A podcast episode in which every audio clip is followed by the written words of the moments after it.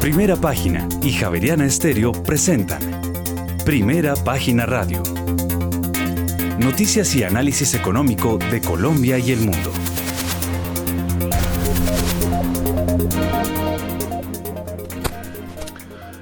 Muy buenos días, son las 6 de la mañana y dos minutos. Les damos la bienvenida a una nueva emisión de Primera Página Radio. Hoy finalizamos semana, es viernes 17 de febrero del año 2023. Tendremos todas las noticias y el análisis económico de Bogotá, Colombia y el mundo hasta pasadas las 8 de la mañana. Bajo la dirección de Héctor Hernández y Héctor Mario Rodríguez, hoy presentamos.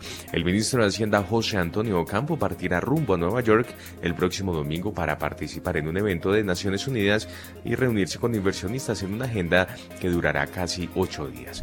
Además, el banco BTG Pactual Colombia comprará la fiduciaria y la firma de bolsa y será la holding del grupo en el país. Por su parte, para el cierre de 2023, el 51,3% de los analistas del mercado ubica la inflación anual en Colombia entre el 8,5 y el 9,5%. Y en otras eh, noticias, Gustavo Morales Cobo es el nuevo presidente de Fase Holda, reemplazará a Miguel Gómez Martínez.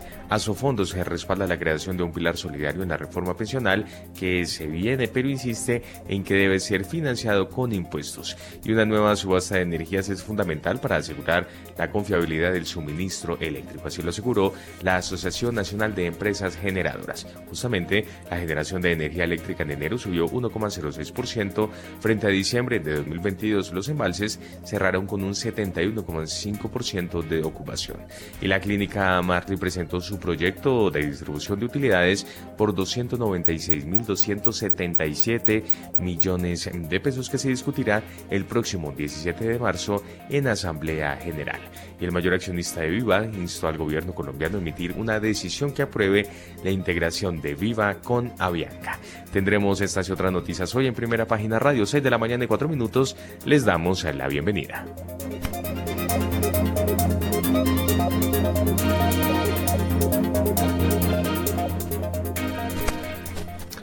Muy bien, 6 de la mañana y 4 minutos. Entre tanto aprovechamos entonces y le damos una mirada al panorama internacional porque los inversionistas han estado buscando señales de cuándo estos bancos centrales detendrán sus aumentos de las tasas de interés, pero los discursos agresivos de las últimas horas aumentaron nuevamente las preocupaciones sobre las perspectivas de crecimiento mundial. La publicación del índice de precios al productor en Estados Unidos dio un signo de la aceleración de la inflación mayorista de la primera economía mundial. Según estos datos, los precios mayoristas aumentaron 6% en enero con respecto al año anterior, desacelerándose por séptimo mes consecutivo, lo cual preocupa a los inversores ante la perspectiva de que la Reserva Federal de Estados Unidos pueda continuar con su subida de tipos de interés. Asimismo, las solicitudes de subsidio por desempleo bajaron en la última semana, lo que apunta a la resiliencia del mercado laboral de Estados Unidos frente a la subida de los tipos de interés.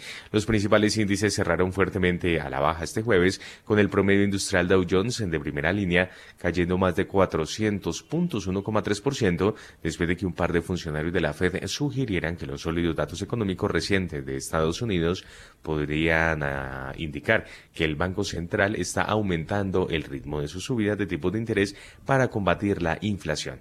La presidenta del Banco de la Reserva Federal de Cleveland, Loretta Mester, señaló que había visto un caso económico convincente para implementar otro aumento de 50 puntos mm, básicos. El presidente de la Fed de San Luis, eh, James Bullard, por su parte dijo que no descartaría apoyar tal aumento en marzo en lugar del aumento de un cuarto de punto visto a principios de este mes. Finalmente, el sector de las criptomonedas cae tras la subida de ayer. El Bitcoin cotiza en los 26 mil dólares y el Ethereum ya roza los 1.600 mm, dólares. 6 de la mañana y 6 minutos y hasta ahora aprovechamos y le damos la bienvenida. Saludamos a uno de nuestros analistas invitados, Daniel Escobar que mm, se suma a esta emisión. Daniel, con los muy buenos días y agradeciendo su compañía y participación. Cerramos una semana nuevamente con bastante incertidumbre y con una o con un optimismo, por lo menos por parte del mercado, con una esperanza de que se empiecen a reducir las tasas de interés. Sin embargo, la Fed dice que no. Muy buenos días. Muy buenos días, Juan Sebastián. Buenos días a la mesa de trabajo de Primera Página Radio. Veo que también está José Miguel Santamaría. Buenos días a él y muy especialmente a todos los oyentes. Em, pues Juan Sebastián, hace algunas semanas hablábamos del cuento de hadas en que estaba el mercado y los pues, inversionistas en general, pensando que la inflación iba a ceder de una manera relativamente rápida, sin generarle ningún tipo de impacto sobre la dinámica económica o más bien evitando los escenarios recesivos. Eh, a partir del 3 de febrero que tuvimos las cifras de empleo de Estados Unidos, luego esta semana con cifras de inflación descendiendo o convergiendo más lentamente hacia el objetivo de largo plazo y por ende, declaraciones de varios miembros de la FED. Usted menciona a Loretta Mester y James Bullard. Loretta Mester siempre ha sido calificada como una halcón dentro de la Reserva Federal y las declaraciones de ayer no son nada raro, diciendo 50 básicos posiblemente. Todo eso hizo que inicialmente despertara un poquito el mercado de renta fija y dijera, bueno, de pronto lo que nos decía la FED en diciembre tenía toda la razón, que no bajen la tasa este año. Entonces, haciendo un comparativo, Juan, entre lo que teníamos antes de ese 3 de febrero, de la cifra de, empleo de Estados Unidos, que fue muy buena, em, el mercado ha revisado al alza de manera importante sus expectativas de tasas de interés. Eh, una forma fácil de verlo, antes de ese momento, el pico de la tasa que estaba descontando el mercado era como de 4.90. Hoy, que estamos amaneciendo, pues 17 de febrero, veo que el pico está en el 5.30, 5.31 más o menos. Entonces se nos ha subido unos 40 básicos esas expectativas y el mensaje más relevante es que el mercado ya está por lo menos alineado con lo que nos dijo en diciembre la Fed, que la tasa va a terminar este año entre el 5 y el 5.25. Entonces, esto es un despertar importante desde nuestro punto de vista. Los riesgos que estábamos viendo en el mercado de renta fija, de que se elevara las tasas de descuento cuando el mercado considerara que la Fed tenía la razón, pues ya se está cumpliendo. Entonces, de nuestro punto de vista, no vemos un riesgo importante ahora de corto plazo para el mercado de renta fija. Puede que haya sobrereacciones. Donde no vemos los ajustes, y lo veremos más adelante en el programa, todavía creemos que falta mucho en el mercado de renta variable. De renta variable debe haber sido porque se comió la última palabra el sonido. A ver, seis de la mañana y nueve minutos. Muy buenos días a todos nuestros oyentes. Muy buenos días a Juan Sebastián, al equipo de producción, a nuestros analistas. Yo ya he conectado también a, fuera de Daniel Escobar, de FIDU Occidente, a José Miguel Santamaría. Bueno, en, vámonos, antes de ir con José Miguel, vámonos a mirar las bolsas porque es el comportamiento de ellas es consecuencia de esa aceleración económica que sigue permaneciendo por lo menos en los Estados Unidos. Muy bien, sí señor, pero antes una recomendación a las 7 de la mañana y 10 minutos porque Pay Asset Management fue la compañía pionera en traer el modelo de fondos de inversión inmobiliaria al país. Hoy se consolida después de 15 años. Aprenda más sobre inversión inmobiliaria en www.pay.com.co 6 y 10. Muy bien, a esta hora entonces revisamos cómo andan los mercados en el mundo porque la perspectiva de más subidas de tipos en Estados Unidos llevó a perder a las bolsas asiáticas. La caída de Wall Street este jueves condicionó los mercados de la región que permanecieron en rojo toda la jornada. Los datos de precios al productor de enero en Estados Unidos mostraron este jueves un incremento 0,7% por encima de lo esperado, lo que unido a los datos del IPC publicados al inicio de la semana hace temer nuevas subidas de tipos de interés en la primera economía mundial. El principal índice de la bolsa de Tokio, el Nikkei, bajó 0,66%. El selectivo más amplio, el Topix, restó 0,56%. El índice de referencia de la bolsa de Shanghái cayó 0,77%, mientras que el parque de Shenzhen perdió 1,61%. El índice de referencia de la bolsa de Hong Kong, el Hang Seng, cerró con pérdidas del 1,28%, mientras que el principal indicador de la bolsa de Seúl, el Kospi, cayó este viernes 0,98%, mientras que el índice de valores tecnológicos COSDAC retrocedió 2,02%. Por su parte, en Europa, los inversores se decantan por la recogida de beneficios tras cuatro sesiones de ascenso. Las declaraciones de dos importantes miembros del Comité Federal de Mercado Abierto de la Fed, la presidenta de la Reserva Federal de Cleveland y el presidente de la Reserva Federal de San Luis, ambos sin voto en el comité este año, tampoco ayudaron a calmar los mencionados temores de los inversores. El principal selectivo español, el IBEX 35 de Madrid, pierde el nivel de los 9.300 puntos y cotiza en, en 9.285 enteros. Las ganancias acumuladas en este año se reducen al 12,84%. El resto de las plazas europeas marcha con descensos influidos por Wall Street. Destaca el DAX de Frankfurt, que pierde 1,02%, seguido del CAC 40 de París, que descendió 0,81%, el FTSE de la Bolsa de Milán en rojo, 0,74% a la baja, y el FTSE 100 de Londres descendía 0,49%. Son las 6 de la mañana y 12 minutos. Ahí yo veo que eh, evidentemente las bolsas, tanto en Asia como en Europa, se están golpeando. A ver, José Miguel Santa María, el mercado bursátil en el mundo. Muy buenos días. Muy buenos días, Héctor. Muy buenos días a la mesa de trabajo, a Daniel, a Juan Sebastián y a todos los oyentes.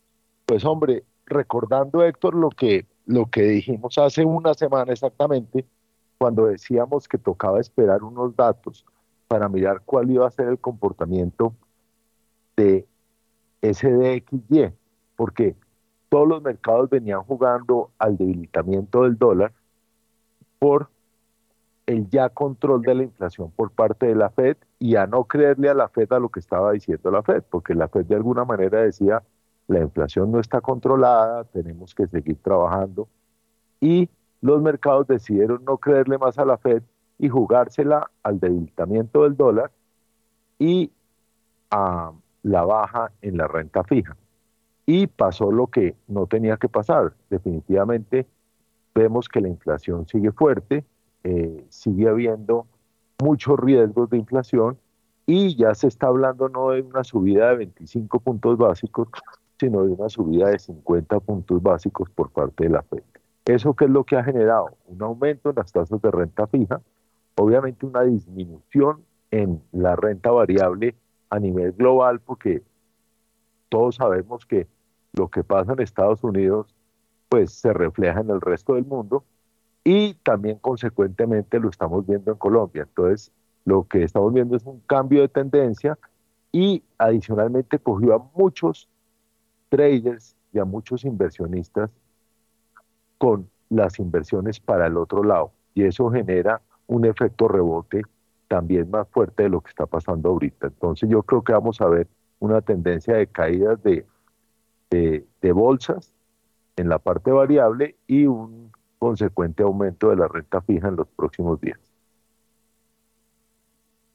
Son las 6 de la mañana y 14 minutos. Oye, les tengo una inquietud. Eh, yo estaba mirando ahorita el comportamiento del oro. Eh, y el oro viene cayendo sistemáticamente. Me sorprende que cae no solamente en la semana, en el mes, en el año, veo que el petróleo está, uy, el petróleo todo está rojo. Entonces, la pregunta mía con relación al oro, y si no estoy mal, los tesoros siguen eh, perdiendo también valor, subiendo en tasa.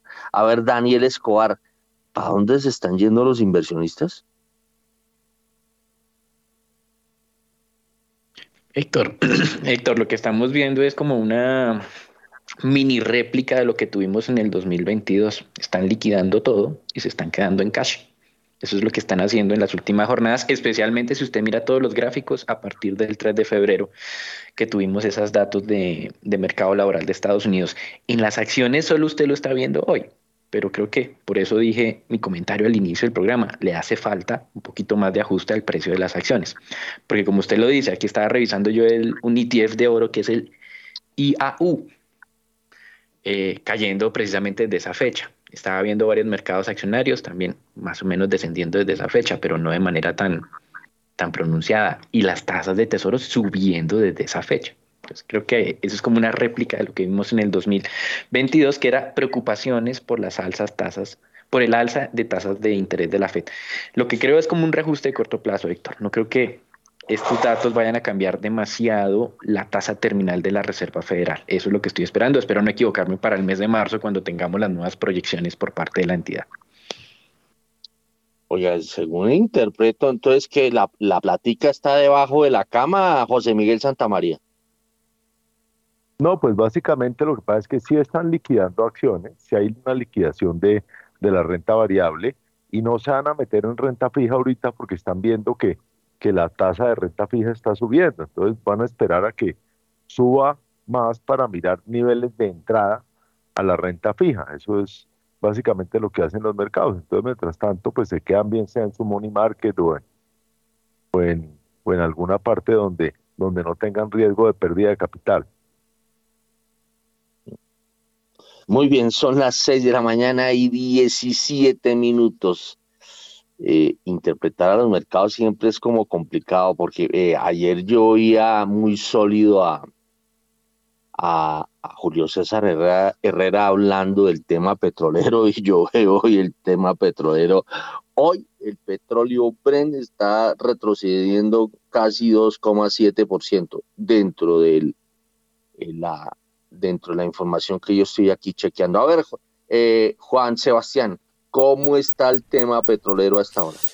Pues fíjese que mm, bastante preocupante a las 6 y 18 porque hay preocupaciones de que el aumento de las tasas se provocará que Estados Unidos entre en recesión y que esto tumbe los precios del crudo. Además, el dólar estadounidense se disparó a un máximo de seis semanas, lo que significa que el petróleo, que está denominado en dólares, se vuelve más caro para los compradores extranjeros. El mercado del crudo ha estado mm, volátil últimamente, ya que los operadores asimilan los impulsos contrapuestos de las preocupaciones sobre una desaceleración en Estados Unidos y las esperanzas de un repunte de la demanda en China, el principal importador de petróleo del mundo. En este momento, el petróleo de referencia Brent se cotiza sobre los 83 dólares con dos centavos el barril. Hay que decir que en este momento pierde 2,49%, mientras que el de referencia WTI desciende en este momento 2,64% y ya se cotiza en 76 dólares con 42 centavos el barril. A ver, eh, Daniel Escobar de Occidente, el petróleo, ¿cómo lo está viendo? Pues Héctor, es el día de hoy estamos con esa tónica tipo 2022, sobre todo primera mitad de 2022, con los miedos, como ustedes ya lo han expresado, de una sobrereacción de la política monetaria que pueda llevar a un, un, escenario recesivo en los Estados Unidos. De todas maneras, creo que estoy un poco más ya del equipo de Julio César Herrera, eh, porque pues más adelante en el año tenemos expectativas positivas por uno de los principales consumidores e importadores de petróleo del mundo, que es China. ¿sí? Como dijimos en, en, anteriores programas, todavía no se ve por el miedo al contagio, pero más adelante China de verdad se va a abrir y las personas allá van a consumir eh, más combustibles, más eh, metales para la construcción, más, más de todo. ¿sí? Entonces, esa es como la visión que tenemos. Pero sin duda hoy y ayer y desde el 3 de febrero, el modo de mercado está cambiando poco a poco y recordando lo que tuvimos el año pasado. José Miguel Santamaría, el petróleo. Bueno, yo también estoy de acuerdo. Yo creo que el petróleo simplemente, aunque la tendencia no debe ser a la baja muy fuerte, sí está teniendo pues alguna correlación con el resto de los mercados durante estos días. Pero, pero yo no veo una, una fuerte caída del petróleo en los próximos, en los próximos días, sino más bien que pueda tener un, repunte de precio dado la, las demandas de, de, China y de otros mercados que, que podrían ayudarle a, a, que, a tener un precio mucho más estable. Bueno, toquemos la varita mágica y hagamos o retroceder el tiempo o que eh, Mauricio Zúñiga eh, haya regresado a una mesa de divisas como lo estuvo mucho tiempo en el Banco Popular. Y, y yo quiero preguntarle, dándole los buenos días a Mauricio, es cuando usted llegaba y se sentaba en su puesto y veía el petróleo cayendo, las tasas de los papeles subiendo, eh, la, el precio de las acciones cayendo, eh, el precio del petróleo cayendo, el oro cayendo. Entonces, ¿usted cómo se preparaba para un día como hoy en, en Colombia? Héctor Leonardo, buenos días. Buenos días para Daniel, para José Miguel, para Juan Sebastián, para el equipo de producción y para la gran audiencia de primera página. Eh, pues Héctor, eh, esos, esos momentos donde todos los astros se alinean no, no, no eran muy comunes, sin embargo, últimamente pues esto ha cambiado y hemos visto una cantidad de variables que, que no tienen ninguna, digamos, orientación y, un, un, desorden en los mercados que, que realmente es preocupante para, para la operación y para el día a día en una mesa de, de, dinero, por decirlo así. Eh, no, simplemente, pues eh, la verdad, eh, lo que se hacía era pues hacer caso a las directrices que se hacían en un comité en la mañana y tratábamos de buscar algo en el pre-market que nos diera una orientación de, de, poder tomar alguna posición en ese caso y también contactar a los clientes que, que, estaban teniendo alguna demanda u oferta eh, para ese día en, materia de, producto de sus importaciones o exportaciones y dar unos lineamientos de, que, de, lo que pensábamos nosotros y, esperar esa anhelada apertura que, pues era una, una, expectativa muy grande porque pues no, no se sabía realmente con qué GAT iba a entrar el mercado, como, el día, como en el día de hoy que, que vemos los mercados demasiado golpeados y esto pues obviamente mm, se refleja en un gap de mercado, eh, digamos, un precio muy diferente con el que el mercado cerró el día de ayer. Entonces, eso era básicamente los temores, gente que mm, llegaba con posiciones ya eh, elaboradas, entonces tenían que estopearse lo más rápido posible porque iban a tener unas pérdidas muy grandes, o aquellos que les había favorecido eh, quedarse con alguna posición. Eso era pues un motivo de alegría ver que el mercado jugaba a su favor. Entonces, pues era una cantidad de variables y sentimientos que pasaban por la cabeza eh, de, los operadores eh, en cualquier activo financiero. Óigame, José Miguel, yo tengo una inquietud porque pues de eso a veces se especulaba, pero, pero no sé si eso era el mundo de la ficción o no. Es verdad que había momentos en los cuales era mejor quedarse quieto y, muchos decían que se ponían a leer un libro mientras veían esas tormentas en donde no valía la pena meterse ahí porque era mucha la balacera. ¿Usted algún día se puso a leer un libro, libro en pleno en plena balacera de mercado? No, lo que pasa ahí, Héctor, es que depende de la posición que usted tenga en el momento. Y yo me pongo a pensar, mucho si, si estuviera hoy en una mesa o llegara a una mesa y yo tuviera una posición, por ejemplo, fuerte en acciones o una posición fuerte en monedas y, y tuviera que ver lo que está pasando hoy, pues tendría que salir de alguna manera ejercer stop loss o de golpe utilidades y salir del mercado y cuando los mercados están revueltos, pues es como cuando usted se va para la playa y ve los y ve y ve el mar también revuelto y le ponen la banderita roja y usted dice, "Oiga, ¿para qué me meto?" Pero si ya estoy metido, pues me toca salvarme. Y yo creo que eso es lo que puede estar pasando porque el mercado sí está muy muy extraño, se puede decir. Es que acá estoy, yo sigo mucho una, a una trader grande afuera y hoy pone, pone una frase que yo creo que es bastante relevante. Dice, todavía no hemos visto las tasas de los, de los bonos en los highs, ni tampoco hemos visto los lows en las acciones.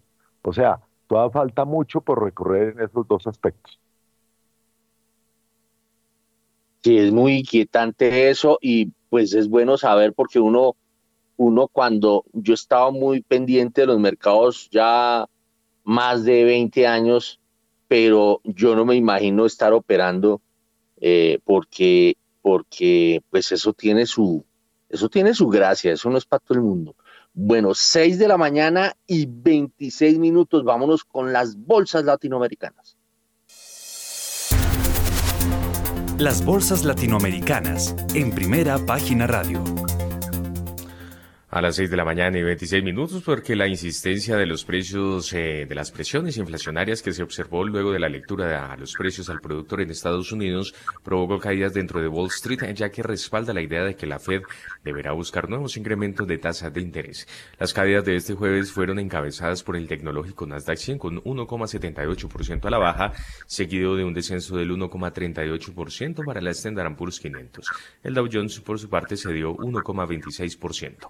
En la región, el índice Standard Poor's Merval de la Bolsa de Comercio de Buenos Aires cerró con una pérdida del 0,89%. El índice Ibovespa de la Bolsa de Valor de Sao Paulo avanzó 0,31%. Por su parte, el índice Standard Poor's em, de precios y cotizaciones de la Bolsa Mexicana de Valores ganó 1,1%. En Colombia, el índice MSCI Colcap de la BBC se recuperó 0,08%, mientras que el índice IPSA de la Bolsa de Santiago de Chile subió 0,87% y finalmente el índice general de la Bolsa de Valores de Lima ganó 0,40%. Bueno, son las 6 de la mañana y 27 minutos. El vecindario, Daniel Escobar de Fido Occidente. Bueno, sorpresivamente tuvimos unos comportamientos como mixtos en la región, Héctor. Eh, no hubo caída, pero cuando uno ve que los mercados internacionales, si, si enlazan varias jornadas negativas, nosotros nos vamos a ajustar a esa misma dinámica y lastimosamente para Colombia, que estamos muy cerca a los mínimos de este año, uno de los pocos mercados que no ha tenido valorización por las razones que ustedes ya han hablado en este programa muchas veces. Em, yo esperaría también caídas acá, eh, independiente de lo que pase en cada uno de los mercados. Creo que este es un, un tema fundamental común a todos de corto plazo, Héctor. 6 de la mañana y 28 minutos antes de darle paso a José Miguel Santamaría, un oyente me escribe, ¿por qué no le pregunta cuál es el nombre de esa trader grande de afuera que sigue a ver si yo también la sigo? José Miguel, no sé si se eh, apagó el, micrófono. No, vale la, vale la pena, vale la pena que la sigan porque es activísima en Twitter y, y es W I F E Y. Wifei, vale la pena que la sigan porque está muy metida en el mercado todo el tiempo. Obviamente es bien agresiva en los mercados pareciera, pues yo no la conozco personalmente, pero siempre está dando dando buenos tips. Bueno, Latinoamérica, José Miguel. Bueno, Héctor, no, yo estoy de acuerdo con Daniel, esto, esto tiene que seguir la misma tendencia de los mercados, de los mercados mundiales. Eh, lo único que podrá cambiar acá en términos de Latinoamérica es un repunte fuerte de los commodities, que haría que, que como somos un, pues unos exportadores de commodities, nos pudiera ayudar un poco en nuestra, en nuestra economía, pero el tema accionario pues debería representar exactamente lo mismo y tenemos que ver un poco el tema de las monedas, porque, porque lo que sí se está viendo aquí es, un, es una recomposición del tema de las monedas y, y una, otra vez, en vez de una devaluación del dólar, una apreciación del dólar frente a las otras monedas, entonces eso nos podría dar más duro todavía pero sea que estoy mirando acá en, en la plataforma que yo chequeo y veo las monedas latinoamericanas, eh, por lo menos para hoy, no tan, no tan rumbo hacia abajo como ayer se alcanzó a ver, eh, sino más bien algunas inclusive subiendo.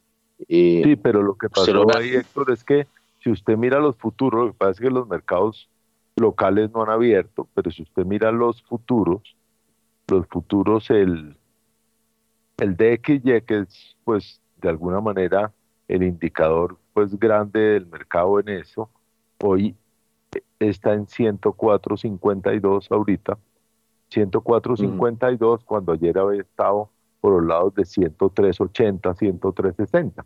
Quiere decir que se, se está aumentando ese DXY.64 cuando pues el DXY a medida que sube pues lo que termina haciendo es una apreciación del dólar frente a las principales monedas del mundo. Entonces vamos a ver cómo reaccionan hoy las monedas, que yo pensaría hoy que, por ejemplo, en el caso del peso colombiano, debería abrir con gap hacia arriba. Si fuese autoridad monetaria usted eh, o cambiaría, pues en este caso, eh, eh, quieto en primera, ¿no?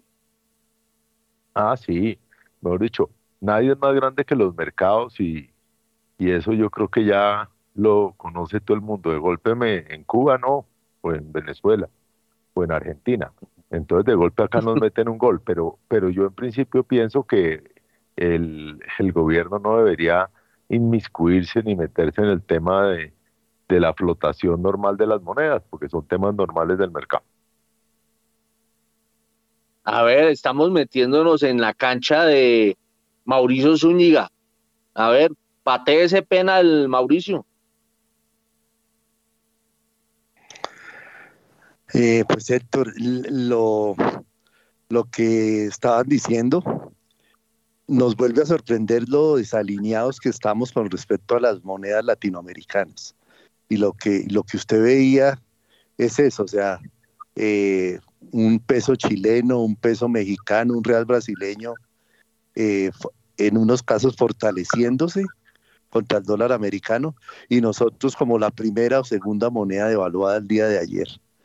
Entonces, pues esto ya lo hemos repetido hasta el cansancio. Eh, ya el doctor Leonardo Villara ya en su, en su, donde estuvo Héctor en, el Congreso de Tesoreros de Asobancaria, él expresó eh, algunos comentarios sobre el comportamiento del, del, peso y también como yo ya lo había advertido en el informe del, del autorregulador del mercado de valores, tratan de explicar en algo esa, esa amplitud de volatilidad que se presenta en el mercado cambiario. Y también pues estamos eh, pues siguiendo también lo que alguna vez Diego Rodríguez nos comentaba acerca de esas desavenencias y diferencias que tiene el mercado cambiario con respecto al mercado latinoamericano en general.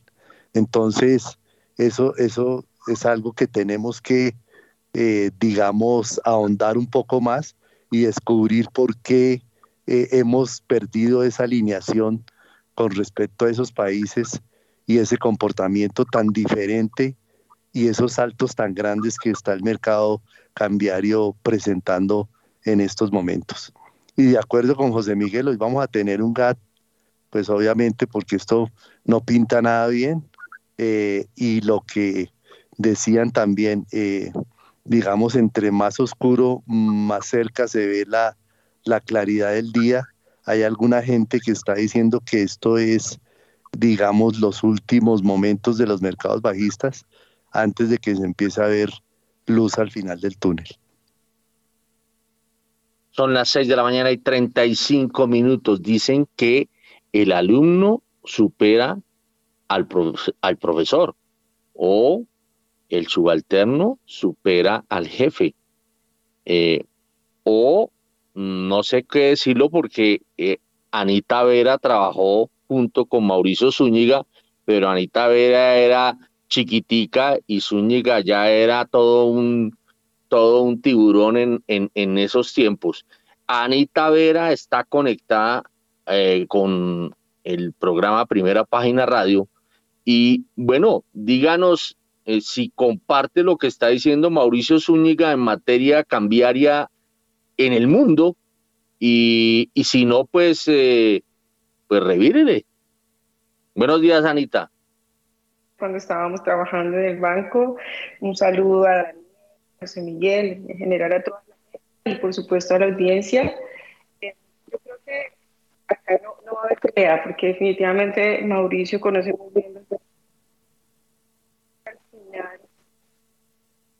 como afuera y es que si bien nosotros no, no tenemos, Anita, no sé si es que está usted con los audífonos, a veces los audífonos no ayudan mucho eh, eh, y no está entrando bien el sonido, no, he podido, no, hemos podido oírle una frase completa. A ver, intentémoslo sin audífonos. Ahora sí ya intento, eh, estoy sin audífonos, ¿me escucha mejor? Ah, perfecto. A ver, ahora sí, comencemos de nuevo. Bueno, no, que de nuevo muchas gracias por la invitación, gusto estar con todos mis amigos, con Mauricio, de verdad que es un placer estar aquí con él, sabe que lo estimo y lo llevo en mi corazón. Em, en términos, digamos, de, la perspectiva respecto a las monedas, yo creo que hay algo que estando afuera sí definitivamente uno puede ver y es que si bien en Colombia hay muchos retos locales, muchos temas a nivel político, reformas, eh, en estos momentos las monedas están respondiendo a un solo, digamos, como discurso y es el tema de tasas a nivel global.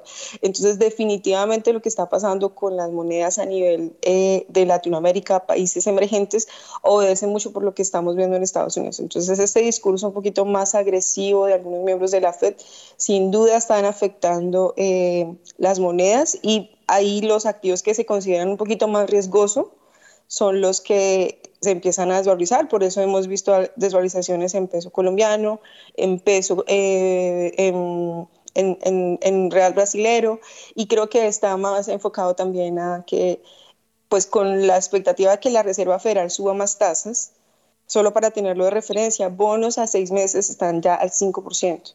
Entonces, ¿quién quiere asumir riesgo en un país emergente cuando en Estados Unidos los activos libres de riesgo están pagando unas rentabilidades eh, increíbles. Entonces, esto yo creo que es el, fundamental importante ahora para ver hacia dónde van las monedas y, por supuesto, en la medida que esos discursos de la Reserva Federal o de los otros bancos centrales se moderen, podríamos ver correcciones en el peso colombiano, pero por lo pronto yo creo que todos los mercados están apuntando para que se sigan dando desvalorizaciones en el peso colombiano.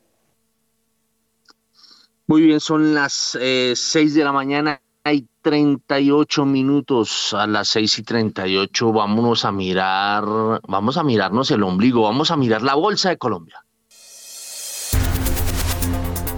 En primera página radio, las acciones de Colombia. El número de las operaciones de la Bolsa de Valores de Colombia aumentó 30,53% y se ubicó en los 82.461 millones de pesos, en la sesión anterior registró transacciones por un monto de 63.017 millones de pesos. El número de operaciones pasó de 4.986 a 4.017, lo que representa una disminución del 19,36%.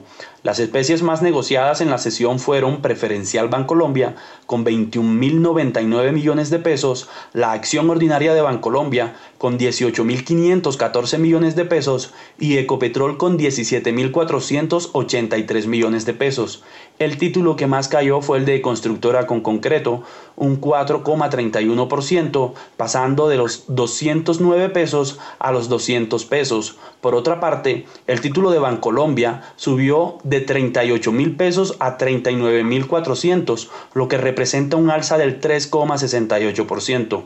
El índice MSCI Colcap por primera vez en la semana cerró al alza con un 0,57% a 1.226,34 unidades, mientras que el Corir subió 0,51% a 763,59 puntos. Bueno, son las 6 eh, de la mañana y 40 minutos. Miremos el comportamiento accionario en Colombia. A ver, Daniel Escobar. Pues Héctor, como dijimos, ayer tuvimos como unos rebotes en el caso colombiano, alejándonos de la dinámica internacional. Esto no puede ocurrir o no sucede muy normalmente si tenemos varios días negativos afuera. Eh, hay razones para que reboten en Colombia, sí, hace mucho tiempo las acciones están baratas, pero también hay razones para mantenerse alejados con tantas reformas que se están implementando en el país.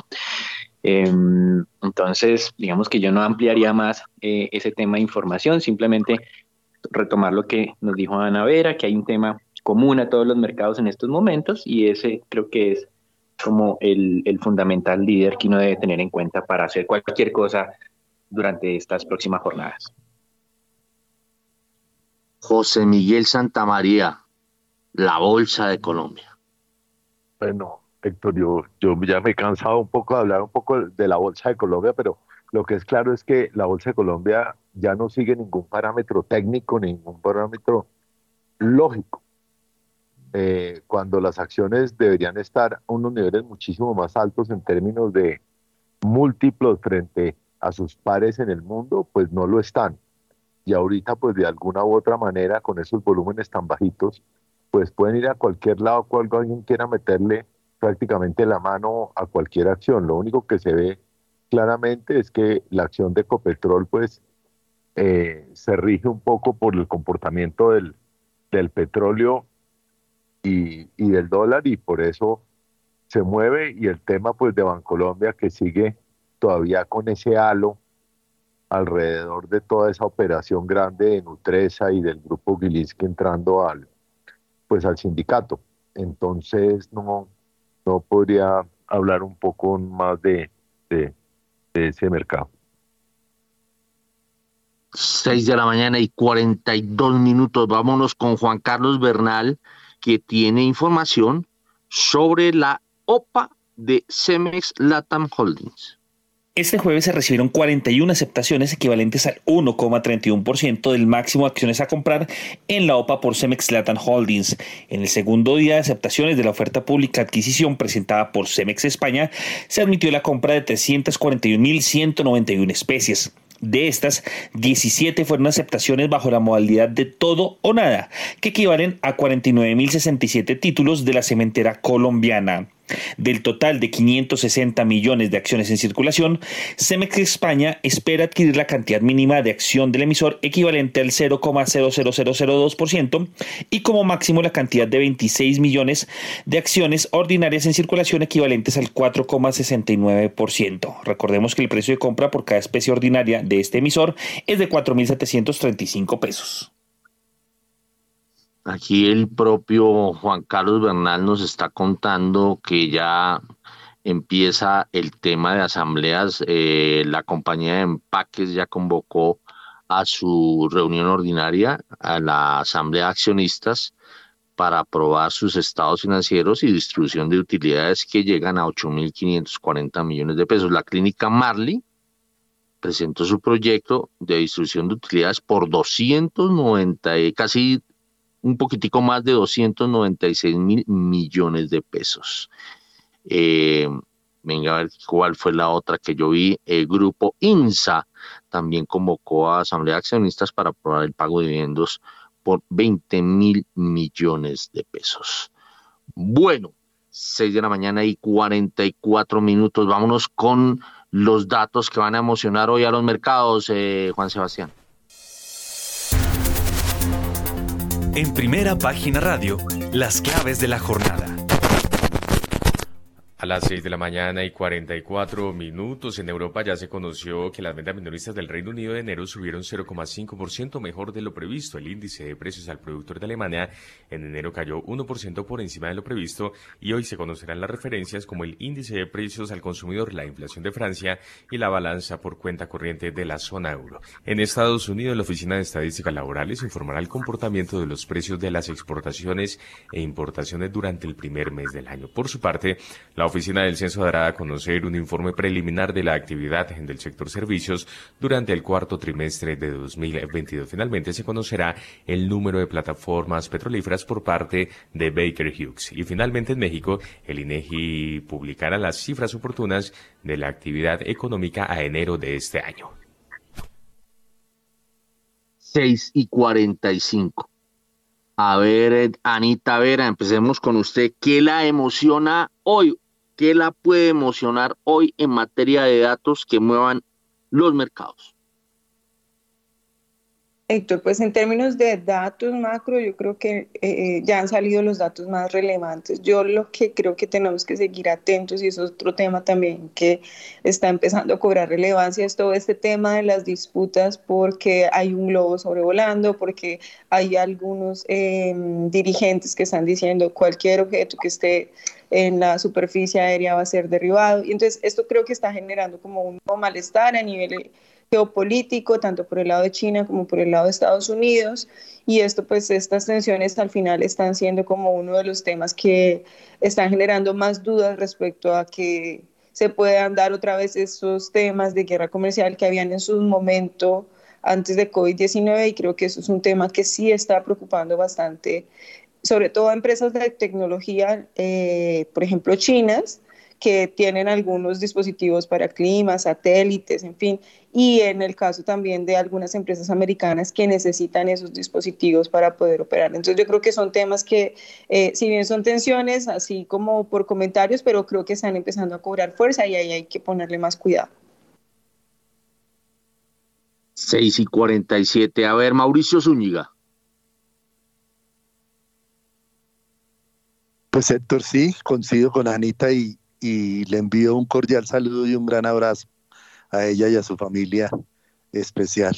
Eh, bueno, eh, como lo decía ella, la verdad los datos ya más importantes han salido. Eh, yo creo que seguiríamos viendo declaraciones de miembros de la FED sobre la tendencia y el, y el pivot que puedan tener a ver en cuánto eh, y como lo decía Daniel más temprano, eh, mirar a ver si ese 530, donde de pronto los mercados están posicionando, sería el pivot que realmente encuentre la fe. Eh, eso podría ser, con China pues hay que, que también fijarse que esos, digamos, juegos pirotécnicos que se lanzaron al principio, donde se decía que China iba a ser el gran jalonador del 2023, pues se han venido apagando poco a poco y eso ha hecho también que los mercados estén muy a la expectativa de lo que pueda pasar eh, con ese gigante asiático. Entonces yo creo que más que mirar algún dato en especial, es volver a, a mirar la parte macro y estos factores que le acabo de mencionar. 6 y 48. Daniel Escobar de FIU Occidente. Héctor, totalmente de acuerdo con, con, Anita y Mauricio. Datos económicos no le pondría mucha tiza a, los datos que tenemos hoy. Por ejemplo, el lado de, de, precios de importados de Estados Unidos no importa mucho. 85% de los precios de los productos que Estados Unidos compra del mundo se fijan en dólares, entonces esos importados me reflejan más bien en la variación del dólar que cualquier otra cosa, Héctor. Entonces no le pondría mucho cuidado a ese dato. Eh, habla Bowman y Barkin, miembros de la FED, aunque ellos ya me hablaron el 13 y el 14 de este, de, de este mes.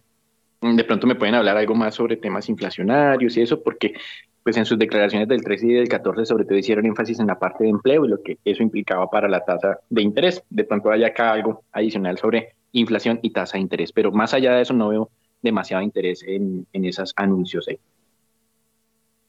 6 y 49, G de últimas a Mauricio, perdón, a José Miguel Santamaría, porque le, le quiero hacer una pregunta que tiene que ver con cómo está viendo, pues pensando en las reformas que se están moviendo, pero quiero que se coloque eh, en una postura técnica eh, para que me ayude a mirar el mapa político, no politiquero, político de la actual situación con miras a la evolución por ahora de la reforma eh, a la salud que ya están dando y sobre la cual se han conocido, primera página ha conocido detalles en donde inclusive dentro del propio gobierno pues hay posturas eh, contrarias a mm, en el mismo texto hay posturas contrarias o artículos contrarios a, al, uno y al otro a lo que se quiere en materia de reforma a la salud. José Miguel Santamaría.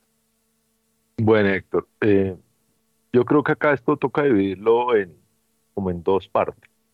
Por un lado, mirar un poco si la reforma a la salud es conveniente o no es conveniente, que yo creo que los técnicos en saber si se deben acabar las CPS o no se deben acabar o cómo se debe manejar el tema, es bastante relevante, aunque creo que existe un consenso de, de la población colombiana en el sentido que inexplicablemente quieren las CPS, no son la maravilla, pero sienten que de una u otra manera tienen salud y, y hoy en día no están tan mal.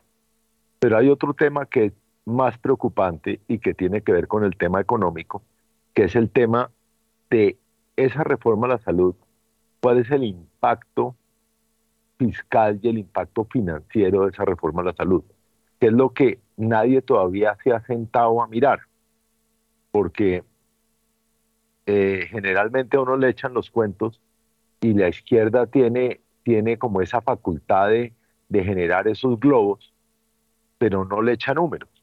Y lo que uno ve ahorita es que esa reforma en términos de infraestructura puede costar unos 10 billones de pesos que no están contemplados en el presupuesto de nadie y adicionalmente cada nuevo hospital o cada nuevo centro de salud que se cree en cada una de las regiones, como decía la directora de, la Asociación de EPS, tiene que tener para funcionar bien al menos 60 personas.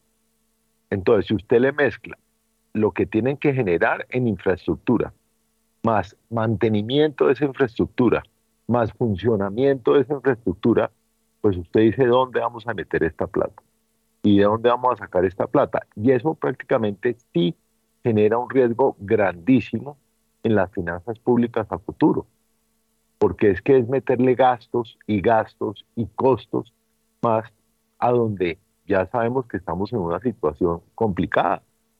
Los datos a diciembre del, a diciembre del, del 2022 muestran un endeudamiento como porcentaje del PIB de Colombia de casi el 65% ya. Entonces vemos que eso va a seguir subiendo y subiendo le van a meter los 15 billones del metro, le van a meter una cantidad de cosas más, entonces a mí me preocupa mucho el tema fiscal, que ahorita no se ha visto golpeado tan fuerte, por ejemplo, el tema de deuda pública y eso, aunque las tasas de los bonos globales, pues para colocarlos tuvieron que dar una tasa alta, no se ha visto tan fuertemente reflejada, pero pues se está estirando esta cuerda y se está estirando esta cuerda y no sabemos hasta dónde va a llegar. Óigame, Daniel Escobar, a propósito de lo que está hablando José Miguel Santamaría, eh, ¿hasta cuándo un país, miremoslo independientemente que sea Colombia o el que sea, un país, el endeudamiento de un país, hasta cuánto puede aguantar? Porque uno, si uno lo se pone a mirar a algunas personas naturales, eh, no es que yo me esté mirando, pero el nivel de endeudamiento por lo general es altísimo. Eh, y, se sigue eh, sobreaguando y, a veces se logra salir adelante. ¿Cuál es ese nivel, eh, como dice el tocayo Wilson, Héctor Wilson Tobar, cuál es ese, ese umbral de dolor? Héctor, esa pregunta recuerdo que la hacíamos cuando estábamos estudiando la maestría, que cuál es el nivel de deuda sostenible, se llama así y, esa definición ha venido cambiando. Lo último que yo vi fue por ahí un artículo hace unos cuatro años, tres años de Oliver Blanchard, diciendo que no se fije tanto en cuánto usted debe frente a sus ingresos, sino si usted tiene la capacidad de pagar esa deuda, el servicio de la deuda, y pues en vez de enfocarle que sea un 60% del PIB, no 80% del PIB, 100% del PIB, le decía cuánto le le cuesta a usted pagar todos los intereses de esa deuda. Y si ese costo de los intereses es más o menos de lo que la economía crece. Traducción rápida. Si el costo promedio de la deuda es del 8% y su país crece al 6% y su nivel de endeudamiento está cerca al 100%, se va a quebrar. No hay nada que hacer. Pero si mm. el costo de la deuda es del 4 y su nivel y, y la economía crece al 6 y su nivel de endeudamiento es incluso alto, más un poquito más allá del 100%, lo va a poder pagar. Entonces es una pregunta muy difícil, Héctor, de, de, responder porque todo se ha venido cambiando durante los últimos 20 años cuando teníamos tasas de interés muy bajitas. Ahorita estamos del otro lado y muchos países que eran capaces de pagar su deuda con niveles del 90 o el 80% del endeudamiento, con estos niveles de tasas tal vez ya no van a ser capaces. ¿sí? Entonces, es un objetivo como movible y depende de la situación de tasas de interés y niveles de crecimiento internos. 6 y 56. Hoy hay arqueología musical. De una vez aviso que vamos a ir a corte a las 7 sin comerciales. A ver, José Miguel Santamaría pidió la palabra. Eh, sí, Héctor, eh, estoy totalmente de acuerdo con lo que dice Daniel depende de cada país, como depende de cada persona en particular, con su capacidad de ingresos, poder pagar las deudas que tiene. Y depende pues solamente de la tasa de interés. Pero lo que es claro es que en el año 2002, cuando subió Uribe al poder, estábamos llegando a un porcentaje de, a, una deuda como porcentaje del PIB del 50%, y fue la catástrofe. Ahí, si ustedes se acuerdan, el dólar subió a casi a 3.000 en ese momento, después empezó a recomponer un tema, tuvimos el tema de Brasil con la subida de Lula también que fue compleja, y volvimos nosotros al 38% como endeudamiento como porcentaje del PIB cuando se acabó el gobierno Uribe y de ahí venido subiendo. Hoy en día el 60 no nos duele como país, pero lo que han dicho pues personas que conocen mucho más del tema fiscal colombiano hablan que, que Colombia por encima del 70% como por, de deuda como porcentaje del PIB pues termina siendo inviable. Hoy en día ya gran cantidad del presupuesto nacional va dirigido al pago de la deuda. 6 y 57. A ver, Anita Vera, sabiendo que se nos vino la arqueología musical, a ver, tiene un par de segundos. Héctor, no, solamente algo muy rápido respecto a esto. De acuerdo con Daniel, pero yo también creo que hay algo que miramos mucho y es esa deuda está respaldada por qué tipo de activos o para qué estoy asumiendo la deuda. Si yo estoy asumiendo la deuda para mayor gasto, y no tengo, digamos, una fuente de ingreso sostenible, no es sostenible. Pero si yo estoy asumiendo la deuda para inversión, para algún proyecto productivo que me va a generar ingresos, yo puedo mirar el panorama de otra forma. Entonces ahí es donde viene un poco el cuestionamiento hacia Colombia, porque la deuda que se está asumiendo en primera medida se está dando es más para mayor gasto y esto pues definitivamente no va a ser sostenible en el largo plazo. 6 y 58 y antecitos de las 7, hagamos una cosa. Vámonos al corte de las 7 sin comerciales a las 6 y 58.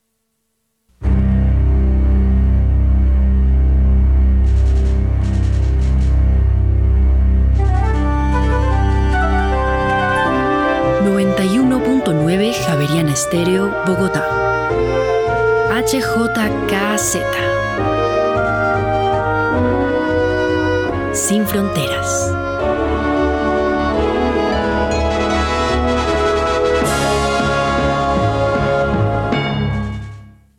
Son las 6 y 59 y nos metemos de lleno con una arqueología musical muy especial. Empecemos.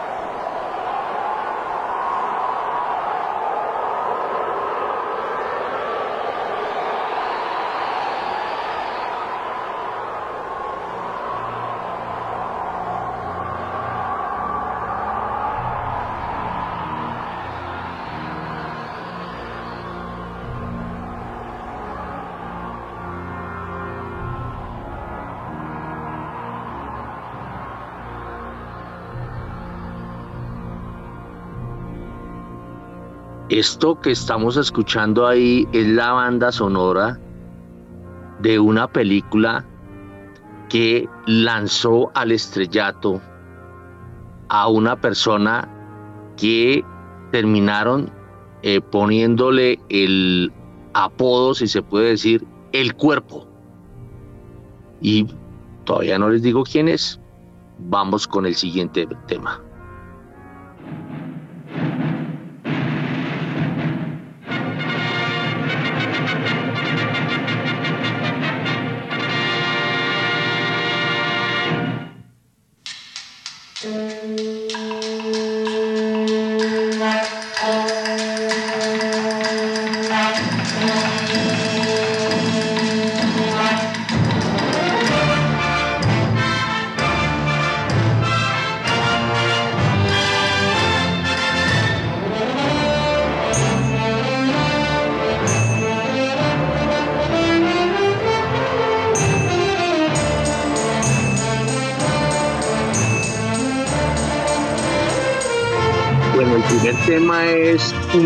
De años antes de Cristo.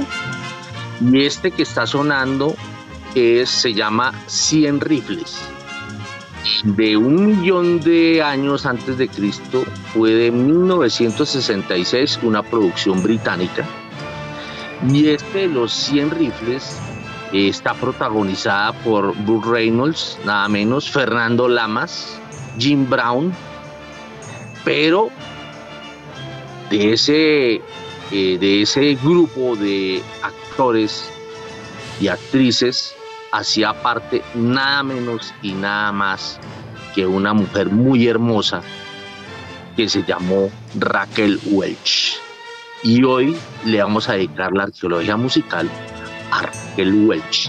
Esa primera banda sonora fue la que la hizo mostrar en un bikini. Eh, mm, era por allá en tiempos bastante lejanos. Eh, y la hizo recordar y la hizo convertir en un símbolo sexual de Hollywood.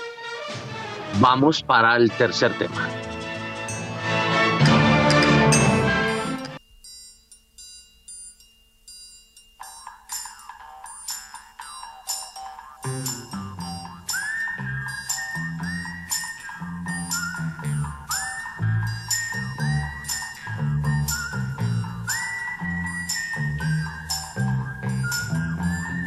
También es de 1968 y se llama El Bandolero.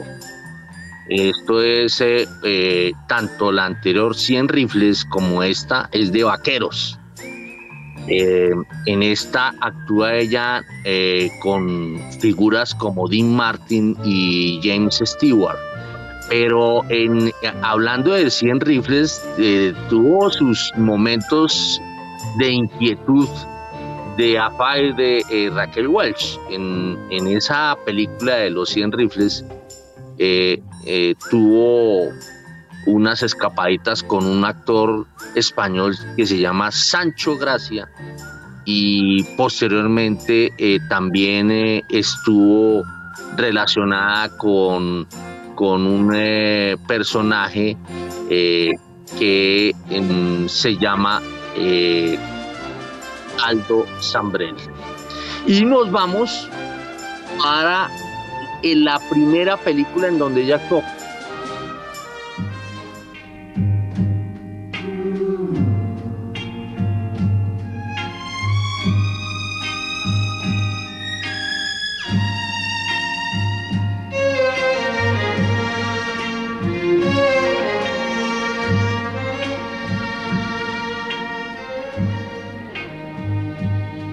En español se conoció como La Casa de Madame. Y ahí actúa, tiene un papel eh, eh, pequeño, mm, Raquel Welch, pero eh, ella hace como hace el papel de trabajadora sexual y empieza ahí a, a despuntar como actriz y nos pasamos a una a la banda sonora de una película que era protagonista Elvis Presley. I'm just a Rastafari, shifting from town to town. No job can hold me down. I'm just a knock around guy. 1964 y Raquel Welch eh, eh, interactuó con mm, figuras del cine y de la música, mm, digamos, muy relevantes como Elvis Presley. Y enseguida nos vamos, esto es del año 64, enseguida nos vamos con una que se llama dispara fuerte, más fuerte, no lo entiendo.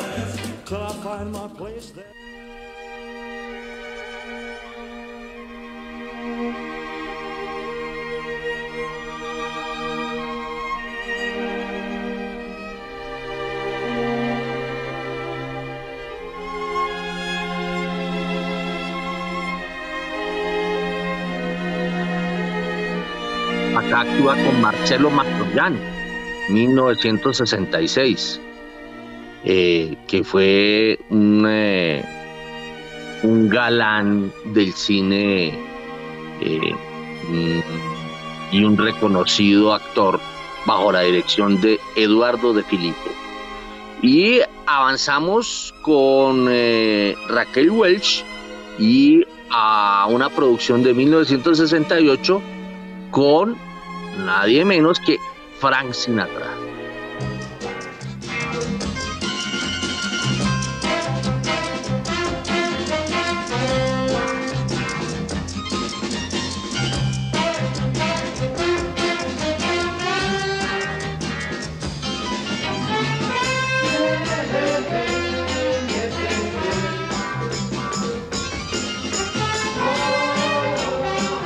Y pasamos a una película que mm, después hubo una versión posterior que se llama Al Diablo con el Diablo, pero esta eh, la protagonizó Raquel Welch, era una comedia con Dudley Moore.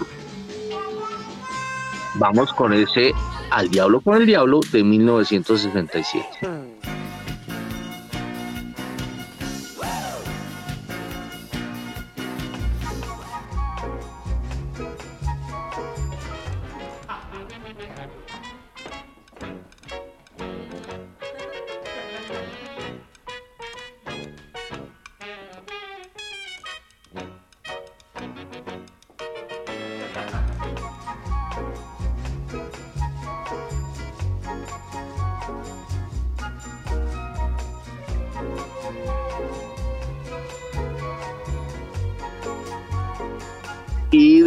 Año 67 brincamos al año 76 a una película que se llamó Manicomio sobre ruedas. Eh, en otra se conoció como Madre, Jarras y Velocidad. Eh, esta película de Raquel Welch estuvo eh, también los actores nada menos que Bill Cosby y Larry Hackman. No sé si algunos se acuerdan de Larry Hackman, él fue el protagonista de Mi Bella Genio. Y el siguiente tema del 75 que se llama Fiesta Salvaje, lástima que la radio no fuese a color, eh, se ve en toda su magnitud eh, Raquel Welch.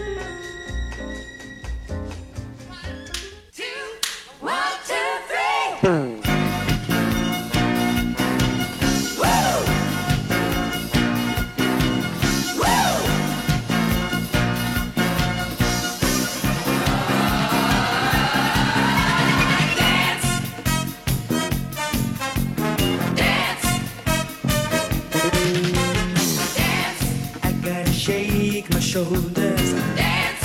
I gotta move my. Dance. I gotta keep on grooving. As long as my. Esto es manicomio sobre ruedas, se llama Dance. Avancemos a la fiesta salvaje, 1975.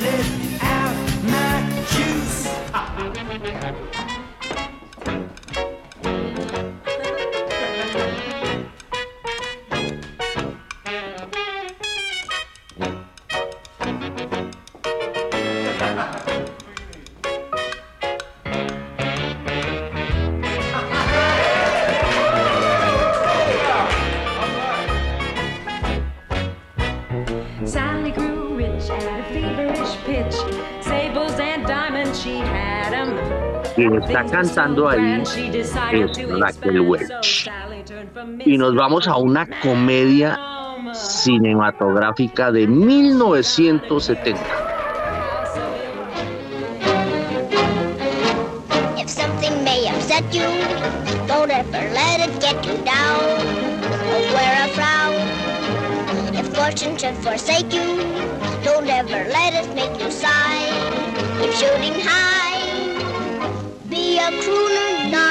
Película es muy importante porque Raquel Welch encarna a una transexual.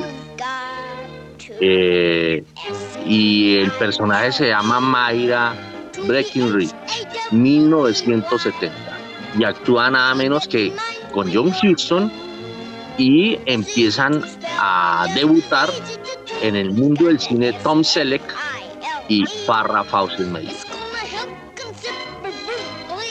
Y pasamos a una a otra comedia que es nada menos que con el rey de la comedia británica, Peter Sellers.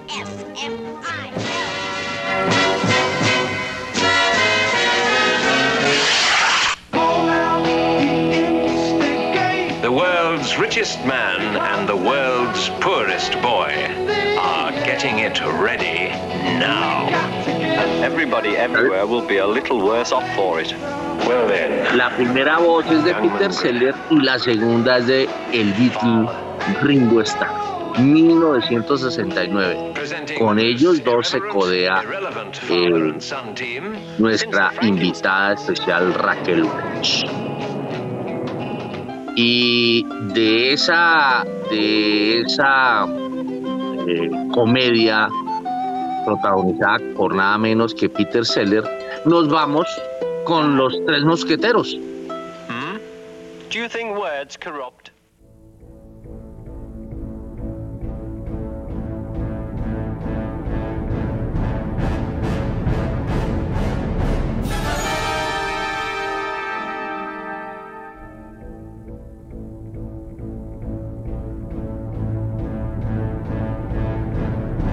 Eh, los tres mosqueteros eh, con la actuación de, Raquel Welch eh, tuvo su saga, hubo después otra que se llamó Los Cuatro Mosqueteros. Eh, en algunos se llamó Los Diamantes de la Reina, una cosa así. Y avanzamos a Viaje Fantástico.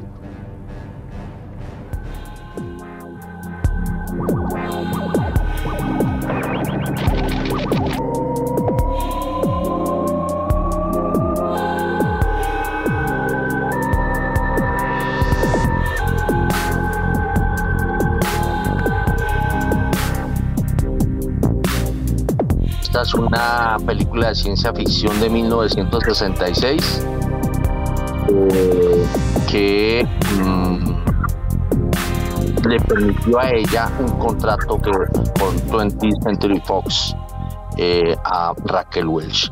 Y avanzamos a un verano oscilante 1965.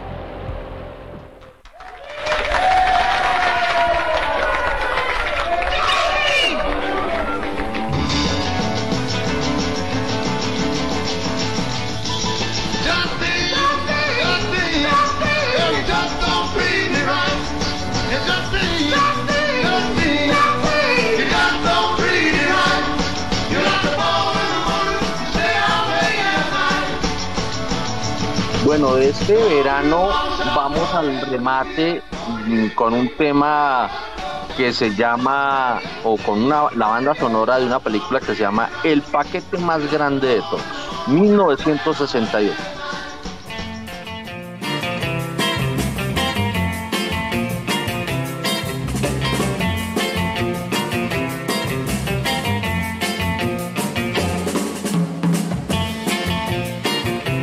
Esta película la protagoniza Raquel Welch con Robert Wagner y Vittorio De Sica. Pues hay que decir que eh, Raquel Welch en realidad se llamaba Jo Raquel Tejada, nacida en Chicago el 5 de septiembre de 1940 y se nos fue el pasado 15 de febrero. Se nos fue, ella murió en Los Ángeles de una, dicen, dicen las, las noticias, de una breve enfermedad. O sea, no, no- no sé a qué se refieren a breve enfermedad. Eh, el papá de ella era boliviano y la mamá eh, de origen inglés. Por eso el apellido de Raquel, el nombre de pila, era Raquel Tejada, eh, que después se conoció como la espampanante mujer Raquel Welch, que quienes tuvimos la, la- la oportunidad de verla, eh, pues era una mujer muy bella. Y hay que decir una cosa, la primera vez que ella sale en ese bikini, eh, ella ya había tenido dos hijos y tenía un cuerpazo. Pues ese cuerpo la volvió famosísima a Raquel Welch, que queríamos brindarle, rendirle un homenaje aquí en la arqueología musical. 7 y 17 y ahora sin comerciales.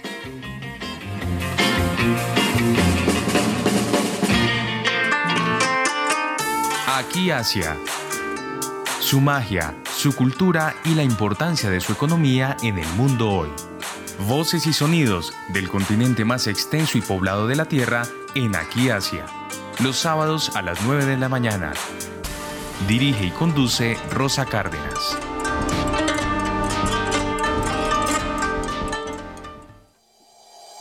En Acciones y Valores, nuestra prioridad es construir la mejor versión de su futuro financiero. Por ello, creamos soluciones para cada uno de sus objetivos. Descubra nuevas formas de ahorrar y simplifique todo desde el celular a través de inversiones digitales desde un peso. Genere rentabilidad y a la vez impacto positivo en el mundo con inversiones responsables. Construya su plan de inversión personalizado con asesoría exclusiva y especializada. Optimice el manejo de recursos de su empresa por medio de soluciones de tesorería. Realice envíos y pagos internacionales seguros de la mano de nuestro aliado Western Union. Es momento de crear metas juntos. Conozca la mejor forma de hacerlo. Contáctenos en www.axivalores.com o al WhatsApp 323-236-5222, vigilado y regulado por la Superintendencia Financiera de Colombia. Vivimos en una sociedad conformada por diversidad de grupos, personas que comparten creencias religiosas, el pensamiento político, una misma identidad de género o los mismos hábitos alimenticios. En una Colombia tan diversa, la radio es el puente que propicia conversaciones para que las personas convivan para construir país. 13 de febrero, Día Internacional de la Radio.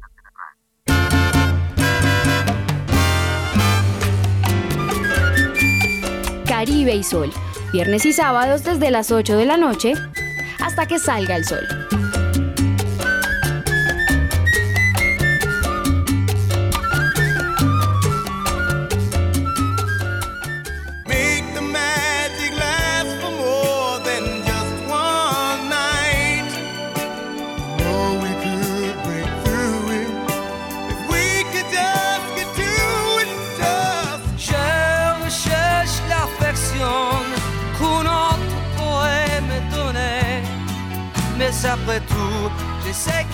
En las noches, Javeriana Estéreo, sin fronteras.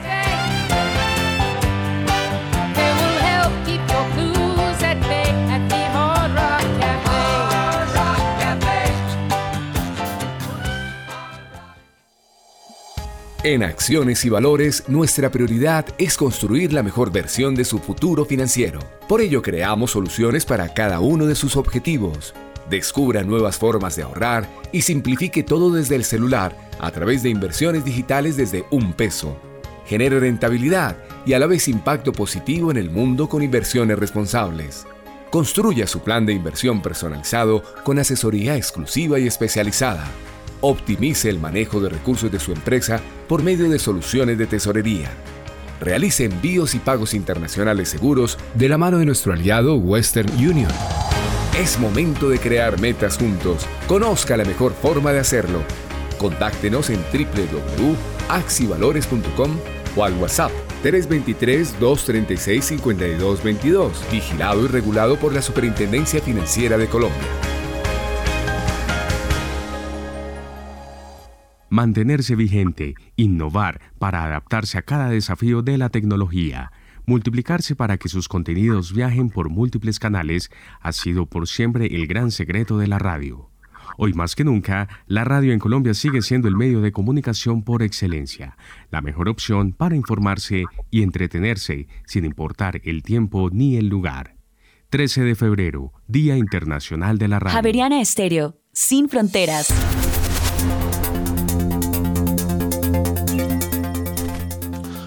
En Colombia ya son las 7 de la mañana y 21 minutos. Continuamos en primera página radio y para Bogotá y la Sabana se prevé cielo mayormente nublado y lluvias eh, de variada intensidad acompañadas de actividad eléctrica durante la jornada de este viernes. Bueno, son las eh, 7 de la mañana y 21 minutos.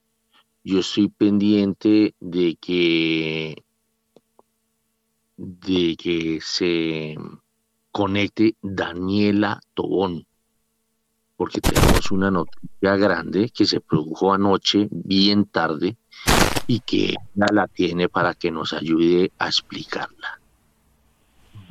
Mm, ya tenemos a Daniela. Daniela, ¿qué fue lo que pasó anoche? Cuéntenos, eso fue casi a la medianoche. Hola Héctor, buenos días para ti, para todos los que están ahí conectados con nosotros. Sí, señor. Casi a la medianoche se, se conoció la salida de nada más y nada menos de Carlos Gustavo Cano de la Junta Directiva de Ecopetrol, luego de seis años. Recordemos que Cano fue postulado en la Junta en marzo de 2007 por invitación de los accionistas minoritarios. El hasta hoy directivo señaló que se retira de la más grande e importante empresa de los colombianos porque se sumó la confianza. Ha dicho que hasta el momento no va a dar razones de su salida porque no es prudente ni éticamente hacerlo. Pero, bueno, algunos indicios tenemos por ahí. Recordemos lo que pasó hace algunos meses, en octubre. Recordemos cuando salió y que usted, por supuesto, aquí contó todo el cuento de, de Carlos Gustavo Cano, cuando la petrolera colombiana lo anunció como presidente de la junta directiva de la compañía, eso fue como en octubre del año pasado, y al día siguiente salió la noticia de que ya no iba más Carlos Gustavo Cano, no duró ni 24 horas, sino que el presidente iba a ser el señor Saúl Catán. Eso pasó el año pasado y bueno, ahora ha dicho Carlos Gustavo Cano que se sumó la confianza y que se retira de la junta directiva de la petrolera.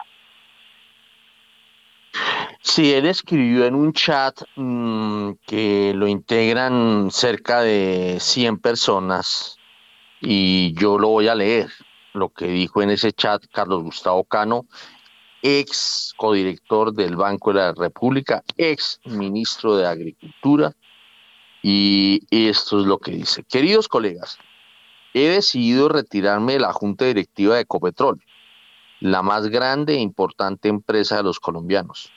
Mi gratitud al sector privado que me invitó hace seis años a ser su director postulado por el denominado segmento de los socios minoritarios.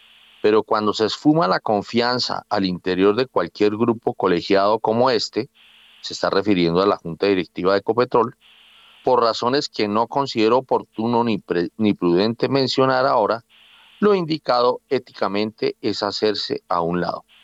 Carlos Gustavo Cano. Bueno, tremenda cosa, o sea, no, no, no, no conocía bien los detalles de la decisión de Carlos Gustavo Cano de retirarse de la junta directiva de Ecopetrol. Eso significa que los minoritarios tendrán que designar un nuevo, un nuevo eh, integrante para la junta directiva de Ecopetrol. 7 de la mañana y 25 minutos. Venga a ver, eh, está, está conectada. ¿Quiénes están conectados? ¿Está José Miguel todavía está conectado? Sí, señor, estamos con José Miguel, con Mauricio y con Ana Vera. A ver, José Miguel, eh, usted que ha trabajado en, en instituciones educativas con, con Carlos Gustavo Cano y, digamos tiene alguna cercanía, ¿cómo ve esta decisión? Pues hombre, Héctor, gravísima en el sentido que, que yo también la supe desde ayer. Yo recibí ese chat por los lados de las seis y media de la tarde. Eh, pues muy grave porque, porque él es una persona muy importante, coherente, que conoce, que, que es fundamental que personas como él estén juntas como la de Ecopetrol. Entonces el hecho que él haya tomado la decisión de salirse, pues mina más la confianza en el gobierno, mina más la confianza en lo que va a ser la nueva administración de, de esa empresa que es de todos los colombianos. Sí, eh, la verdad, la verdad me sorprendió la decisión, pues porque eh, que no hubiera quedado de presidente de la Junta Directiva vaya y venga, pero eh, esa situación. A ver, Anita Vera, desde... ¿Usted dónde es que está? ¿Usted sigue en Panamá? Sí, sí, Héctor, desde Panamá. No, pues Bueno, claro que es un mensaje, cuéntenos. un mensaje que puede preocupar bastante a los accionistas, porque bueno, lo que dice él es como que hay dudas respecto como a- al, al manejo que se está dando. Entonces yo creo que ahí es un mensaje que puede prender varias alertas a nivel de gobierno corporativo, pero pues vamos a ver. De todas formas, Ecopetrol es una empresa muy grande, tiene bastantes eh, mecanismos de control a nivel interno y yo creo que pues vamos a ver también quién sea la persona que quede en reemplazo con el tema que también Carlos Gustavo había quedado presidente y luego no quedó presidente. Yo creo que igual malestar ya estaba desde antes, entonces eh, vamos a ver cómo sería como la sucesión de, de este puesto y en la medida que sea alguien que también sea eh, familiarizado con los minoristas, probablemente pues la situación simplemente ya no pase a mayores. Mauricio Zúñiga.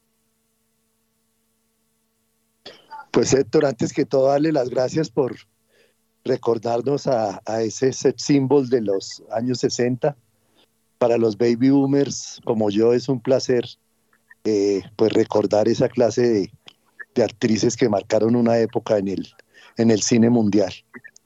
Eh, no, yo sigo al doctor Cano desde que era presidente de la Federación de Arroceros, me ha parecido una persona muy sensata siempre, después en la Junta Directiva del Banco de la República, y pues últimamente estos, estos eh, vaivenes en, en, Ecopetrol, pues yo creo que sí lo lastimaron y sintió que, que había sido algo que no iba contra pues sus principios. Y, y la determinación de salir creo que tiene mucho que ver con eso, pero pues obviamente como dice Anita, Ecopetrol es una empresa eh, que, se, que, tiene una resiliencia total y, y creo que va a subsanar todos estos problemas. Me preocupa mucho porque era el representante de los minoristas en, en la Junta y, y pues tocará escoger una persona que defienda esos intereses que son bien importantes. Muy bien, 7 de la mañana y 29 minutos. Nos vamos con los tres pegaditos.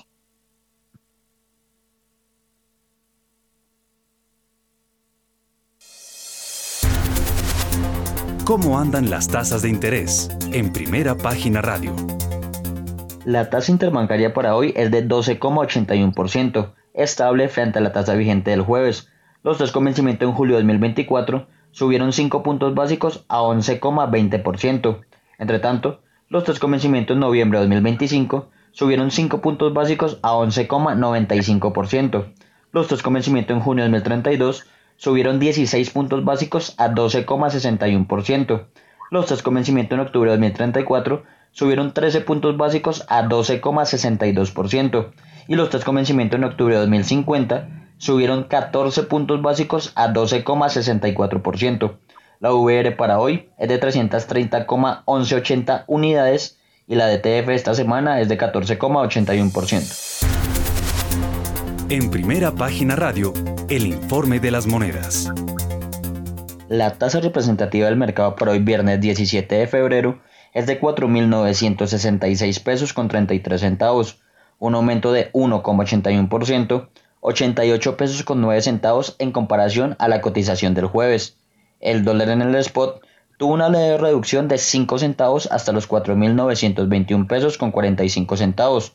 Entre tanto, el next day tuvo un aumento de 0,11% frente al cierre en el spot quedando en 4.927 pesos. Con este comportamiento, la devaluación año corrido llegó a 3,25%, está subiendo 1,84 puntos porcentuales y la devaluación en los últimos 12 meses llegó a 25,29%, subiendo 1,69 puntos porcentuales.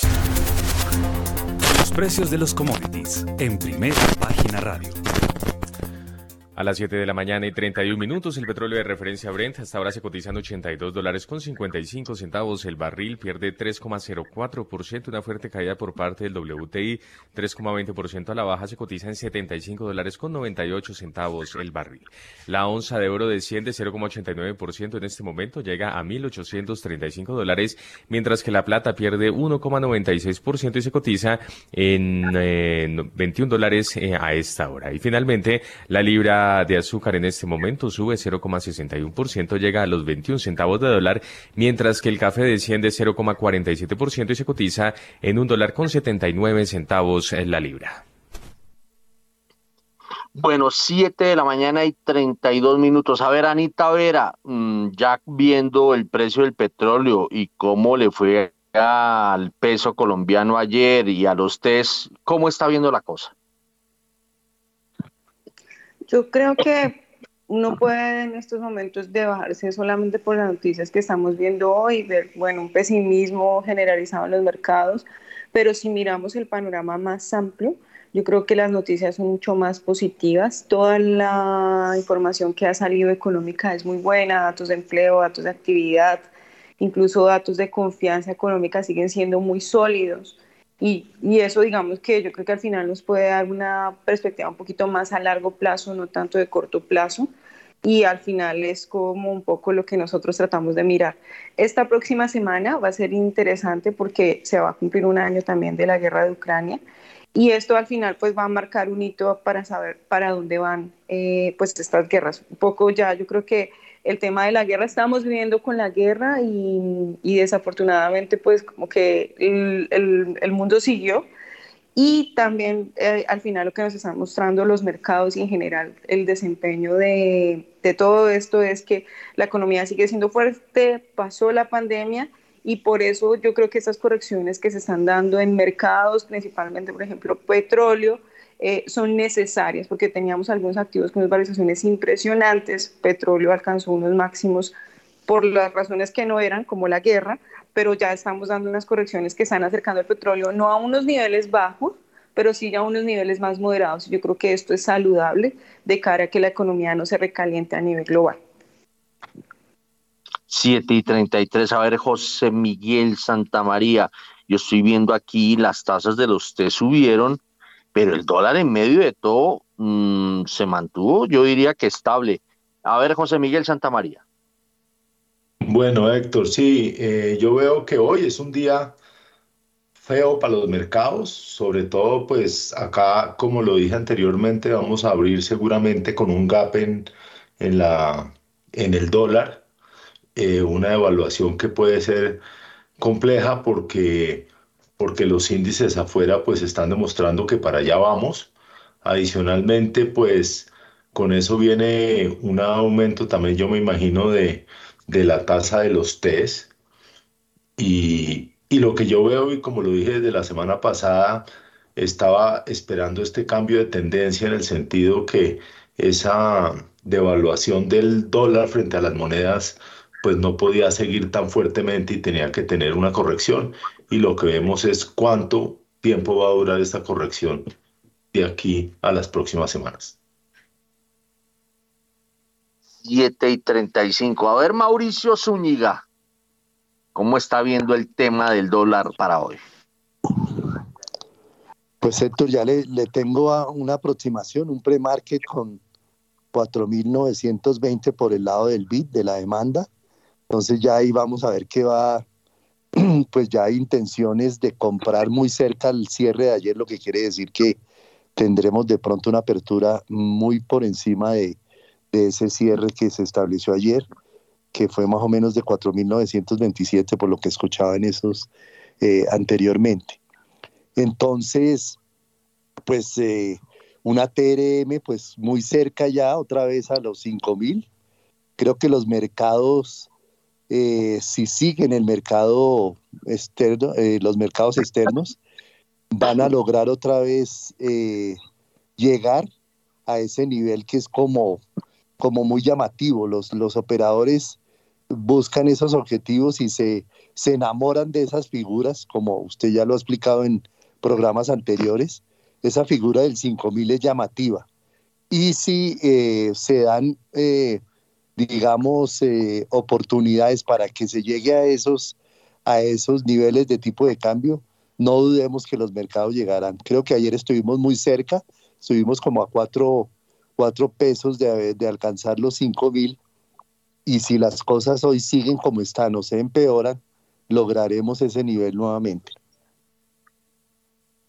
7 y 36. Oiga, alguien me hace caer en cuenta. Mire la, la gran falla que tiene este país, o todos nosotros los colombianos. Mm, la gran falla es que eh, nos encanta encasillar a la gente, estigmatizarla, ponerle un mote, identificarla, decir, eh, ah, esta persona es de tal lado, de tal otro, o tiene esta tendencia, o tiene esta postura, ¿no? Y alguien me, en, de, de, del mercado y que es oyente nuestro, eh, dice, eh, ¿se acuerda cuando el entonces presidente Álvaro Uribe eligió o designó a Carlos Gustavo Cano como miembro de la Junta Directiva del Banco de la República? Todos los mercados en ese momento eh, vieron como negativa esa designación porque era una persona más bien mm, poco ortodoxa y tendía a ser más heterodoxa. Eh, era la época en que el dólar bajaba y se leyó como que Carlos Gustavo Cano, que venía de la agricultura, él, mm, como muy bien lo recordó ahorita Mauricio Zúñiga, eh, ha sido arrocero toda la vida, estaba ahí para ser heterodoxo y hacer subir el dólar. Después la historia nos mostraría, porque Carlos Gustavo Cano duró 12 años en la Junta Directiva del Banco de la República, nos mostraría esa postura de Cano mm, más bien ortodoxo que heterodoxo, siempre preocupado porque la inflación estuviese bien disciplinada, es decir, por debajo del 4%, eh, moviéndose entre el 2 y el 4% eh, esa inflación eh, en, en, términos anuales. Es decir, que esto es una demostración de lo mal que le cae al país asignarle a las personas o encasillar a las personas de una u otra manera nos ha dado una lección, Carlos Gustavo Cano, de que, la, de que las cosas no es como las pintan. Bueno, 7 de la mañana y 39 minutos y nos vamos, nos vamos con eh, Daniel Támara porque tiene un informe que tiene que ver con la reforma a la salud. La reforma a la salud se radicó sin aval fiscal. El impacto de las modificaciones de última hora que se le hicieron al proyecto todavía no se ha cuantificado. De hecho, no hay un cálculo final de los costos totales que traería la aprobación de esta iniciativa, tal y como la radicó el gobierno en el Congreso el lunes pasado. En el propio Ejecutivo no hay unanimidad en el respaldo a la reforma. La ministra de Agricultura, Cecilia López, aseguró este jueves que dio la pelea para mantener un régimen mixto de salud, contienda que fue respaldada por Hacienda y Educación. Eso muestra la contradicción que tiene el propio articulado en el que por un lado se les da vida a las empresas promotoras de salud, como es en el artículo 54, y por el otro se les da sepultura, como es el artículo 149 en el literal 2 como lo quiere pues la ministra Corcho en el caso de esta última opción. En el equipo económico del Ejecutivo se reconoce que el proyecto sería más fácil de financiar con la participación de la CPS y que eso no afectaría las metas sociales de la reforma. Por eso se está abriendo cada vez más espacio a la posibilidad de que la coalición del gobierno presente una contrarreforma incluso con el visto bueno de algunos integrantes del gabinete. Bueno, 7 de la mañana y 40 minutos. Mm,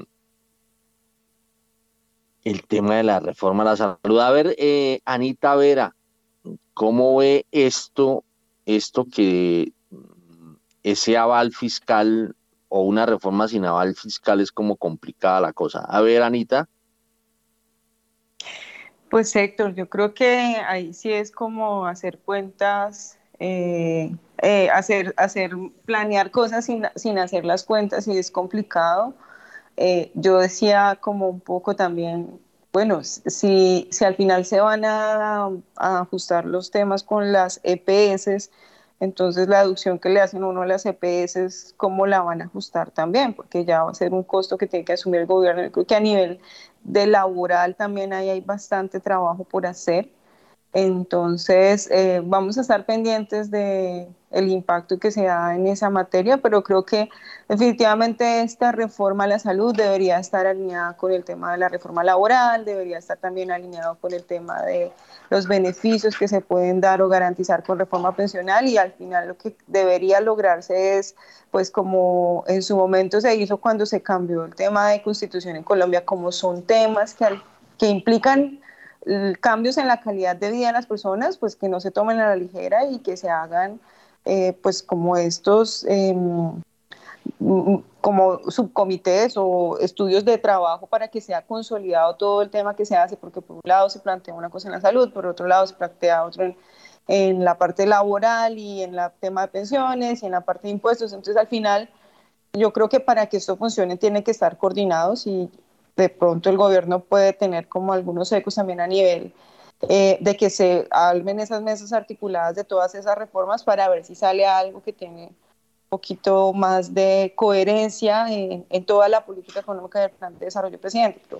por ahora yo creo que sí hay una reforma, se pasó a Congreso, pero no vemos cómo al final va a pasar porque no está articulado y claro cuál va a ser el efecto, no solo fiscal, sino también el efecto sobre la eh, población a nivel general. 7 de la mañana y 43 minutos. Bueno, yo, yo sí la tengo encasillada a usted, Anita, yo no sé. La tengo encasillada como la eléctrica. ¿Usted sigue dedicada a ese tema o no?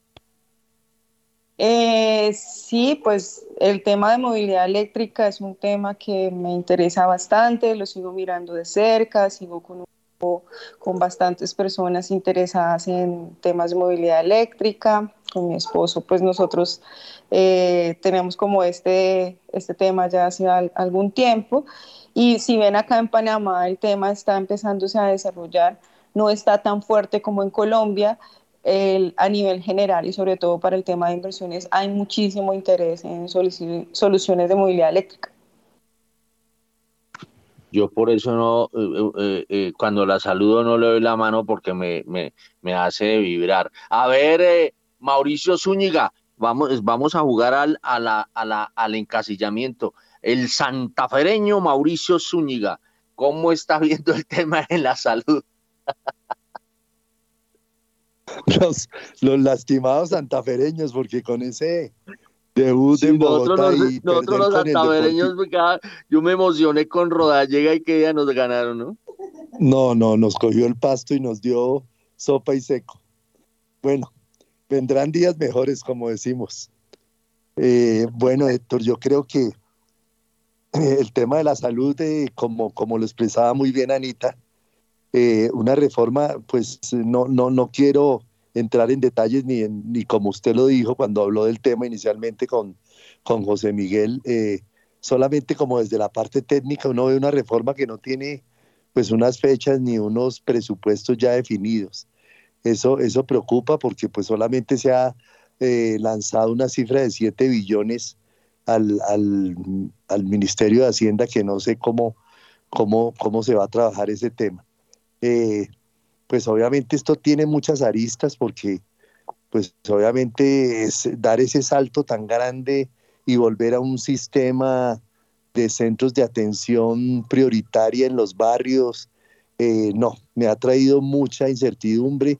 Yo que soy un usuario muy permanente del, tema de la salud, pues me deja un poco preocupado qué pueda pasar con esa situación y, con los procesos y procedimientos que, a pesar de que tienen muchas fallas, después de 30 años eh, el tema de la salud había cogido como un poco de, más, eh, de más fuerza y también eh, veía uno que se había depurado eh, algo de las EPS que realmente pues no entendieron el tema o lo, o lo desperdiciaron o lo tergiversaron.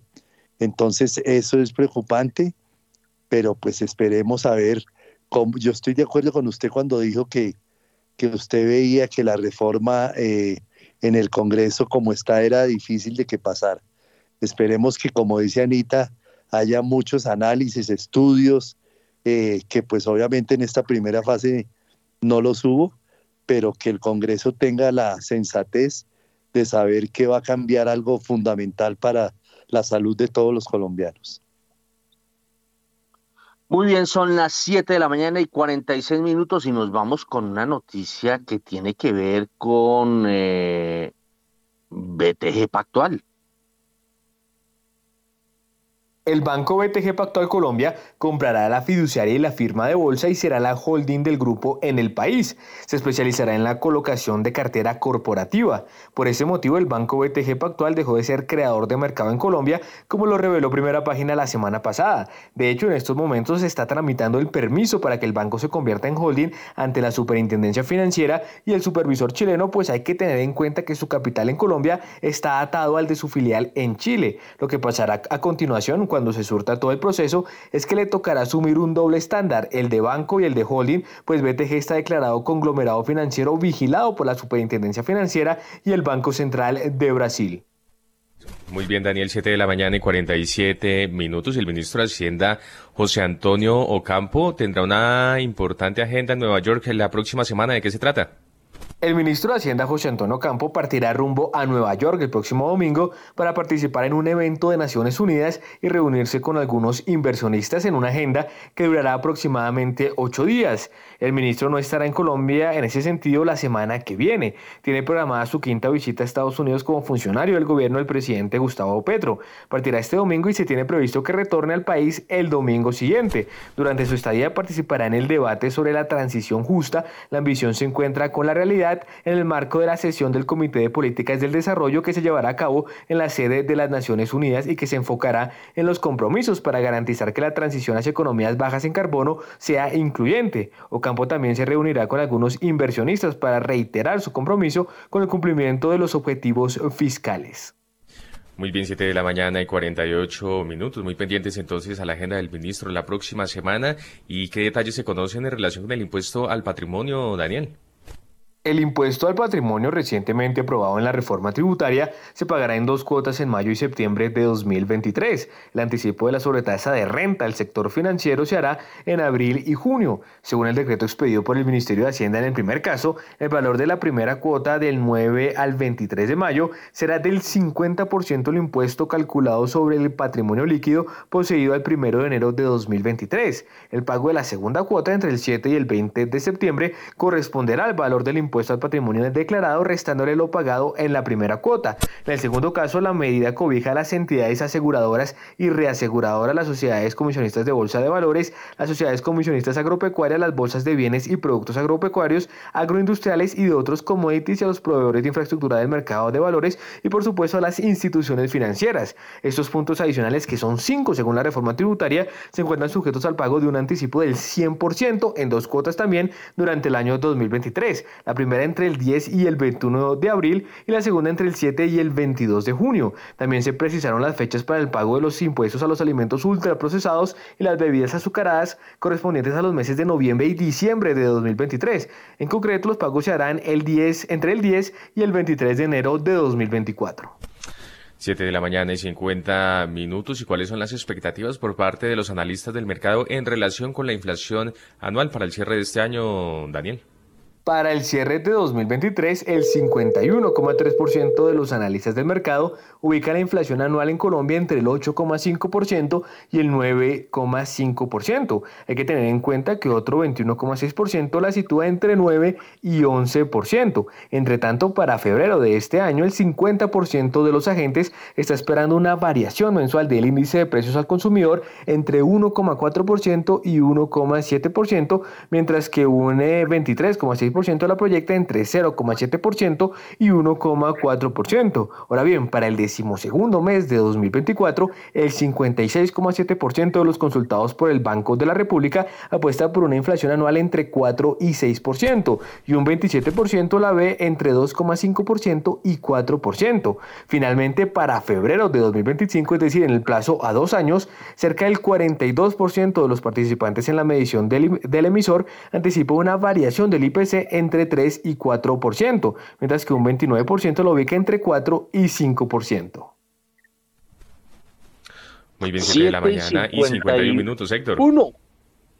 7 y 51. Óigame, tenemos eh, eh, nuevo presidente en, en fase colda, ¿no? Gustavo Morales Cobos, el nuevo presidente de Fasecolda, reemplaza a Miguel Gómez Martínez. Gómez renunció al gremio a finales del año pasado. Morales fue magistrado auxiliar de la Corte Constitucional, secretario privado del Ministerio de Hacienda, asesor de Unidad Legislativa, jefe jurídico del Ministerio de Transporte y del Departamento Nacional de Planeación y superintendente de Salud. En el sector gremial se ha desempeñado como vicepresidente ejecutivo de Fasecolda, vicepresidente de la Cámara de Infraestructura y vicepresidente de la Asociación Colombiana de Petróleo entre otros. Es abogado de la Universidad de los Andes con estudios internacionales de la Escuela Diplomática de Madrid, España. Bueno, muy bien, son las 7 de la mañana y 52 minutos.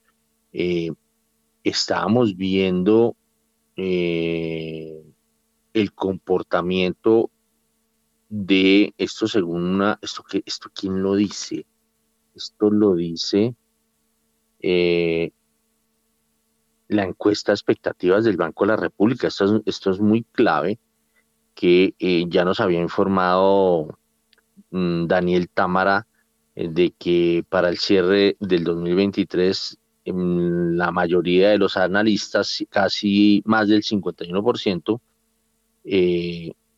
mm, ubican la inflación anual en Colombia entre el 8,5% y el 9,5%. Anita, ¿usted en dónde la ubica? Eh, yo creo que la inflación va a estar muy cercana al 9%, incluso podría alcanzar cerca del 10%. No soy tan optimista en temas de precios porque Colombia, a diferencia de otros países, tiene presiones por varios temas, por el lado del tema de, tipo de cambio, que se, eh, digamos que al final el efecto de tipo de cambio se va a trasladar a los precios eh, gradualmente por el tema de inventarios y adicionalmente pues todos los ajustes que se están dando en temas de reforma laboral, laboral, tema tributario, están implicando mayores costos y uno mira, digamos, como al final la estructura productiva en Colombia, casi todo está eh, mucho más caro y eso se traduce en unos precios más altos. Si bien sí tenemos una base de comparación que es alta, entonces al final el crecimiento podría ser un poquito más bajo, yo creo que son más los factores en estos momentos que nos pueden dar riesgos al alza para inflación y más aún si el Banco de la República no va a continuar, digamos, con la política monetaria que ha venido haciendo restrictiva, eh, pues al final eso se va a traducir en precios al alza y no veo tan rápido la convergencia eh, hacia más, eh, hacia niveles más abajo del 8%. 7 y 54.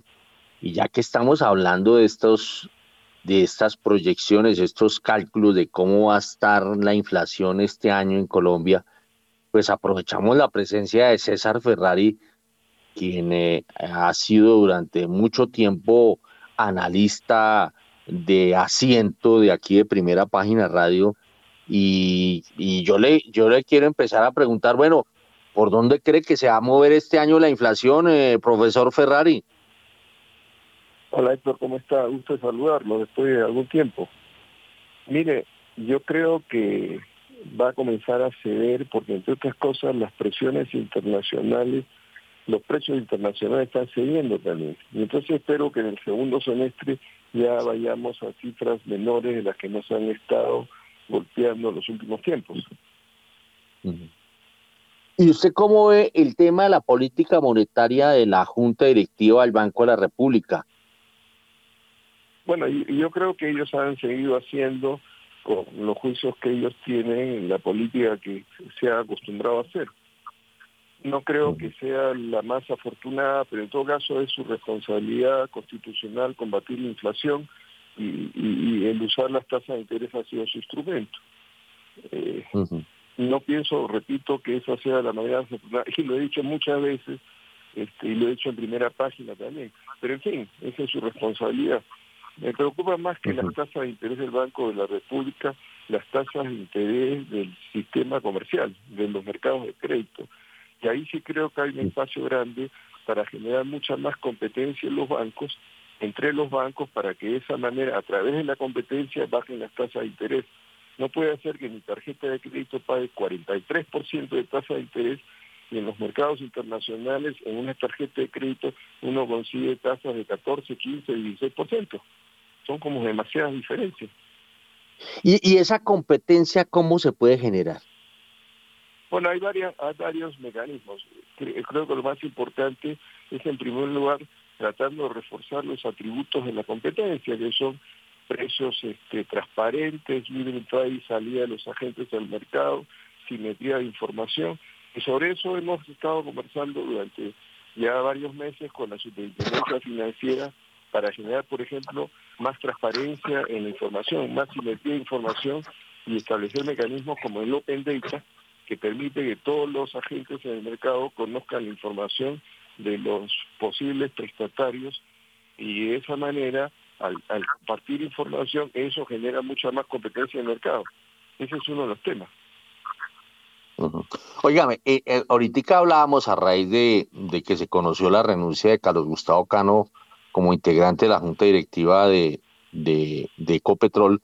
Contábamos que cuando fue designado miembro de la Junta Directiva de, del Banco de la República, las, la, gente lo tenía con el mote de ser eh, un- extremadamente heterodoxo y que eso iba a ser un problema que iba eh, a, a hacer que la tasa de cambio se subiera y bueno, en fin, eh, tantas cosas que, que se dijeron en ese momento y resultó ser un, una persona, un eh, eh, integrante de la Junta muy bueno y que estuvo allá durante 12 años y le ayudó a la política monetaria del país y a la política cambiaria a llevarnos a, buenos puertos. Últimamente no sé por qué se le ha asignado también, se le ha encasillado a usted, eh, eh, profesor Ferrari, como una persona pro intervencionista de la tasa de interés y de los precios mm, de, de los artículos de, de primera necesidad, o sea, intervención de precios e intervención de tasa de interés. ¿Eso es, usted es de esa línea o, o- o es otra interpretación o otro mote que, que gratuito se gana a la gente? ¿O que se lo ha ganado usted? Yo diría que eso- eso es- esas son sandeces. En realidad, na- nada que ver. O sea, yo creo en los mercados, creo en la construcción de un capitalismo que funcione, no rentista, y eso significa generar más competencia en los mercados, particularmente en los mercados de servicios. Lamentablemente, en los últimos, en las últimas décadas, hemos eh, reducido la protección a los mercados de bienes, pero no hemos eliminado las ineficiencias de los mercados de servicios. Y esas ineficiencias en los mercados de servicios se trasladan a los mercados de bienes que ya no tienen la protección que tenían antes y entonces por esa razón este país tiene un déficit tan grande en la balanza comercial porque simplemente las empresas no pueden competir con los productos importados ni pueden exportar. Y yo creo que debería hacerse al revés y creo que lo he dicho en, en primera página muchas veces, necesitamos empresas fuertes que puedan competir en los mercados que sean rentables y claro, para eso necesitamos mercados de servicios también que sean competitivos, que puedan competir en los mercados y, y- puedan ofrecerle a los bienes, a los mercados de bienes, este, entre otras cosas, tasas de interés racionales, precios de, de electricidad racionales, peajes razonables, que se parezcan a los internacionales. Por supuesto que no vamos a hacer igual los internacionales, pero sí debemos acercarnos a ellos. Y, y- eso de que controlar precios, controlar cambios, es una tontería, eso no, no funciona, nunca ha funcionado. Entonces, eh, no sé por qué pedir que haya más competencia en los mercados tiene que ver con los controles de precios. Yo, son las 8 en punto, no se me vaya a ir porque vamos al corte de las 8 a las 8. ¿Cómo no? Con mucho gusto.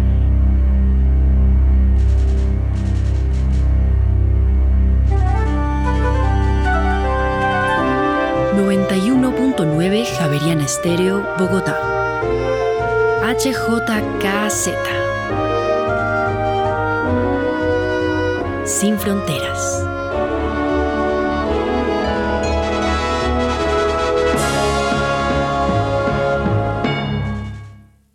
Son las 8 de la mañana y un minuto, estamos con el profesor César Ferrari. Bueno, entonces concretando, usted nada que ver con eso de intervenir la tasa de interés, ni intervenir el dólar, ni intervenir los precios, ni nada de eso. Oiga, e- este, es- esas son insensateces yo no sé a quién se le ocurre que yo estoy en favor de ese tipo de medidas. Nunca han funcionado, nunca han dado sentido. Lo que yo creo es que hay que generar competencia en los mercados, hacer más eficientes los mercados de bienes, pero también hacer más eficientes sobre todo los mercados de servicios. Porque, repito, no, no puede ser que tenga mi tasa de interés y también tú la tienes, eh, pagar 43%, o ya eso no es presentable. Deberíamos acercarnos a la tasa internacional y eso se logra de una manera sostenida a través de más competencia en los mercados. Es lo que deberíamos hacer y entonces hay que poner en más vigencia los atributos de la competencia para que así funcionen los mercados de servicios. Pero intervención cero. No, hombre, no, no entiendo, no entiendo esa palabra, no, no tiene sentido, o sea, por lo menos yo no creo en esas cosas, o sea, yo creo que deberíamos generar más competencia en los mercados, punto, y eso se hace a través de, de medidas como por ejemplo el Open Data, que estamos tratando de promocionar, que ya está en el plan de desarrollo, y que es una manera de que todos los agentes del mercado, o sea, todos los bancos, todas las financieras conozcan la información de todos los eh, posibles tributarios y de esa manera fluya la información y eso genera más competencia. Eso se hace en Europa, se hace en Estados Unidos y aquí hasta ahora no se ha hecho, pero debería hacerse. Este es uno de los mecanismos por el cual los atributos de la competencia se hacen vigentes. Ujú. Sí, sí leí esa norma y nosotros hicimos un desarrollo noticioso con eso. Se me hace buenísimo que, que una persona pueda eh, eh, cambiar de cambiar de, de- de banco como cambiarse uno las medias eh, todos los días. Eh, profesor Ferrari, muchas gracias por esas precisiones, eh, pues porque, pues como siempre, acá en el país nos gusta eh, encasillar a las personas. ¿no? Y además inventarse cosas que no son. Y eso sí me parece que, que, que puedo decirle, equivocado, digamos, seamos amables, es equivocado, no le ayuda al país. Así es. Son las 8 de la mañana y 3 minutos y abrió el dólar. A esta hora, abren los mercados en Colombia. A las 8 de la mañana y 3 minutos y mucha atención porque el dólar abrió este viernes en 4.950 pesos, sube 28 pesos con 55 centavos frente a su cierre de ayer que fue de 4.921 pesos con 41 centavos. Reiteramos entonces, dato de apertura, 4.950 pesos, sube 28 pesos con 55 centavos frente a su cierre de ayer. A ver, Mauricio Zúñiga, ¿cómo está viendo la cosa? Pues Héctor, lo que veníamos hablando, una apertura muy desordenada, eh, abre a 4.950, eh, baja hasta 4.940, después sube a 4.963,50 y en este momento está por los lados de 4.952. Esto desbarata cualquier persona que haga un análisis, algún importador, exportador que quiera negociar sus divisas hoy. Mm, ahí sí, como dijo usted al principio, lo mejor es que se ponga a leer un libro mientras, mientras se calman los mercados, porque esta apertura es algo muy desordenado y hay que esperar que se decanten las aguas y el mercado tenga un ritmo más, eh, más predecible. Eh, aparece la mosca y, y inmediatamente esto pega unos brincos que queda uno totalmente desorientado. Anita Vera, ¿cómo ve esa apertura del dólar? Sí, creo que la volatilidad está hoy a flor de piel y la, la- buena noticia es que no va a ser solo hoy, sino que también lo que veamos hoy eh, va a pasarse para el lunes. El lunes es festivo en Estados Unidos, entonces pues vamos a tener una jornada eh, interesante. Yo creo que en la medida que los mercados están corrigiendo, eh, pues lo más seguro es que el dólar siga con esa tendencia al alza, pero por supuesto pues vamos a estar pendientes de lo que venga la otra semana en materia eh, económica y pues sí, de pronto es tiempo de leer, creo como Mauricio, el mensaje para las personas hoy. Eh, son las 8 de la mañana y 6 minutos a las 8 y 6. Vámonos con el paquetaco minero energético, Juan Sebastián. Sí, señora, a las 8 y 6 porque ya está lista con nosotros mm, Daniela Toboni. Daniela, en principio tenemos novedades de la Federación Nacional de Biocombustibles. ¿Dejará el cargo su presidente? Jorge Vendec, presidente de la Federación Nacional de Biocombustibles de Colombia, dejará el cargo el próximo mes por motivos de jubilación. Vendec estuvo al frente del gremio que agrupa a los productores de bioetanol de caña de azúcar y biodiesel aceite de palma por 18 años. De acuerdo con la federación, el inicio del programa de biocombustibles, que implicó el uso de mezclas de estos energéticos con la gasolina y el ACPM, es uno de los más importantes logros de su gestión. Daniela, ¿y cuál es la posición de la Asociación Nacional de Empresas Generadoras en relación con una nueva subasta de energía? La nueva subasta de energía es fundamental para asegurar la confiabilidad del suministro eléctrico, aseguró la Asociación Nacional de Empresas Generadoras ANDE. El gremio destacó la importancia de este avance regulatorio que además de asegurar el balance de energía firme a largo plazo, entrega señales favorables de inversión para la expansión de proyectos de generación eléctrica en el marco de la transición energética. Y a propósito, Daniela, ¿cuáles son las cifras de generación de energía eléctrica en enero? ¿Cuál fue el comportamiento? La generación de energía eléctrica en enero de 2023 subió 1.06% frente a diciembre de 2022. El 85.98% de la generación fue producto de recursos renovables y el 14.02% restante de recursos no renovables. En enero, el nivel agregado de los embalses de generación de energía eléctrica se ubicó en un 75.5% del volumen útil, unos 7.5 puntos por debajo del nivel reportado al cierre de diciembre de 2022. En este momento el dólar se mueve sobre los 4.945 pesos en promedio tras estos eh, primeros eh, minutos tras la apertura. Se ha movido en promedio en 4.957 pesos con 6 centavos tocando un mínimo de 4.940 y un máximo de 4.963 pesos con 60 centavos. Y hubo convocatoria, Daniela, para una nueva subasta de energía que está firme aquí en Colombia. La Comisión de Regulación de Energía y Gas CREC convocó una nueva subasta de expansión para la asignación de obligaciones de energía firme entre generadores de energía, desarrolladores de proyectos de inversionistas, con el fin de garantizar el abastecimiento futuro de energía eléctrica en el país. El administrador del sistema de intercambios comerciales será el encargado de realizar este año dicha subasta para el periodo de vigencia comprendido entre el 1 de diciembre de 2027 y el 30 de noviembre de 2028. Esta subasta es la cuarta de este tipo que se realiza en el país. Muy bien, 8 de la mañana y 8 minutos. ¿Hay novedades de empresas públicas eh, de Medellín, Daniela? Empresa Pública de Medellín presentó un plan de mejora con 276 actividades en 11 áreas de trabajo para avanzar en la recuperación de la crítica situación operativa, técnica, administrativa y financiera de la intervenida Empresa de Servicios Públicos de Santa Marta, SMART.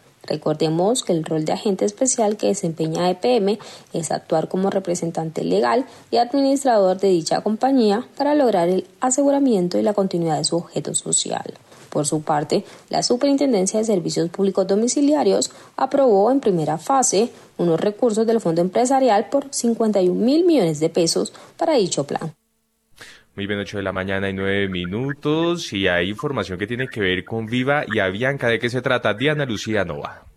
De acuerdo con Castle Sud Limit, la aprobación de la alianza entre Viva y Avianca no puede ser objeto de distracciones que lo alejen de lo realmente importante, la permanencia de Viva y su modelo de bajo costo en el mercado. Frente a la comunicación emitida por la TAM sobre el interés de adquirir el 100% de las acciones de Viva, Castel South, como titular de los derechos de voto sobre Fast Colombia, el operador de Viva en Colombia, aclaró que el martes 14 de febrero y en circunstancias similares a las de Jet Smart, la semana pasada la TAM comunicó su interés en iniciar negociaciones para adquirir el 100% de las acciones de Viva ante lo cual reiteran que a la fecha ninguna de esas dos aerolíneas ha presentado una oferta real. Por ello, Castle South insta al gobierno colombiano a emitir una decisión que apruebe la integración de Viva con Avianca. El interés mostrado en Viva por parte de dichas aerolíneas competidoras no debe ser una distracción para el proceso de aprobación del gobierno ni para la opinión pública. Muy bien, 8 y 10 de la mañana, Diana, y cambiaron las condiciones para la entrega de los subsidios de mi casa. ¿Ya de qué se trata? La ministra de Vivienda, Ciudad y Territorio, Catalina Velasco, dio a conocer los ajustes que se realizarán al programa de subsidios Mi Casa Ya, una iniciativa que funciona desde el año 2015 y que el gobierno del cambio mantendrá.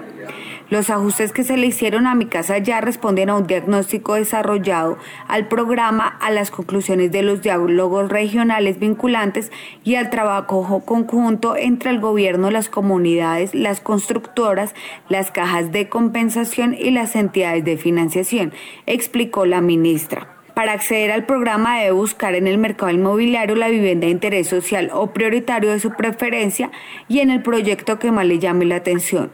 Una vez tome la decisión de compra, se podrá acercar a la entidad financiera o de economía solidaria de su elección o a la caja de compensación familiar, donde podrá tramitar el crédito hipotecario o leasing habitacional cobijado con la medida.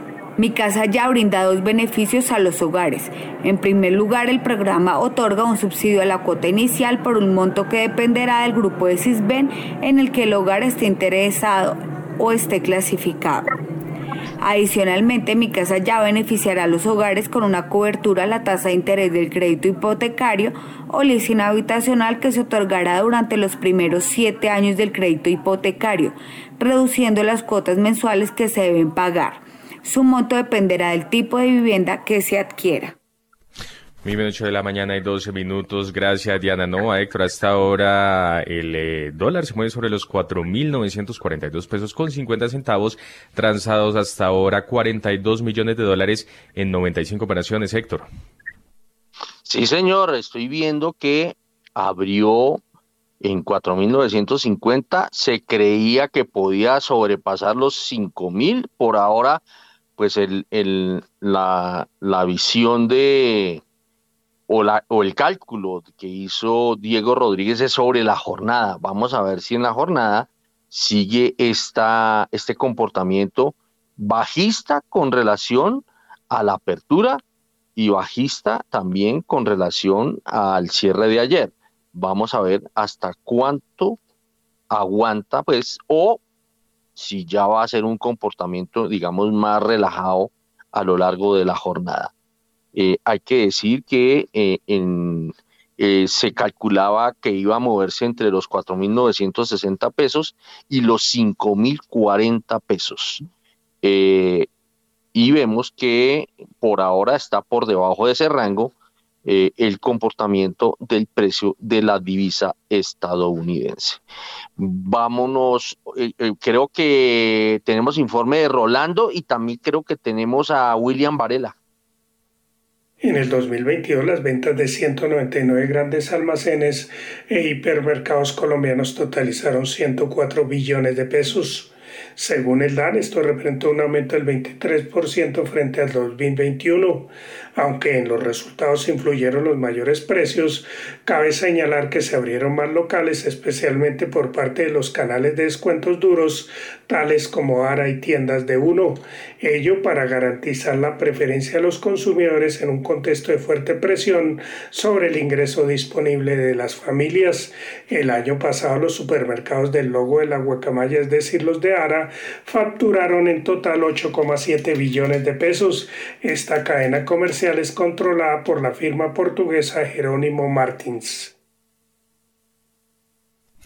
Muy bien, gracias, 8 de la mañana Rolando, 14, 14 minutos. Eh, a ver, Varela, ¿cuál es la noticia política que nos tiene?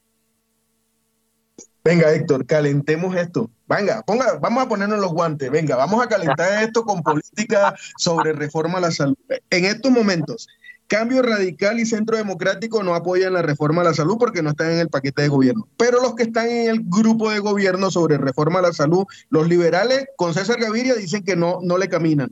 Y hoy en Cali tienen que ir todos los ministros a convencer al partido de la U de que van a apoyar la reforma a la salud. Calentemos esto, venga, cuénteme. Usted sabe mucho del tema de lo que está pasando en la salud. Ah, pero los conservadores esta semana definitivamente están divididos. Esa podría ser otra sorpresa, que en la reforma a la salud, esa división que se vio esta semana en el Partido Conservador, que cambiaron por debajo de la mesa al nuevo presidente, también se podría dar en la votación de la reforma a la salud. Calentemos, calentemos este tema de la reforma a la salud, porque en estos momentos el gobierno tiene a algunos integrantes de la coalición de gobierno mirando no a favor de la reforma a la salud y no tendrían los votos. ¿Usted qué sabe? Cuénteme.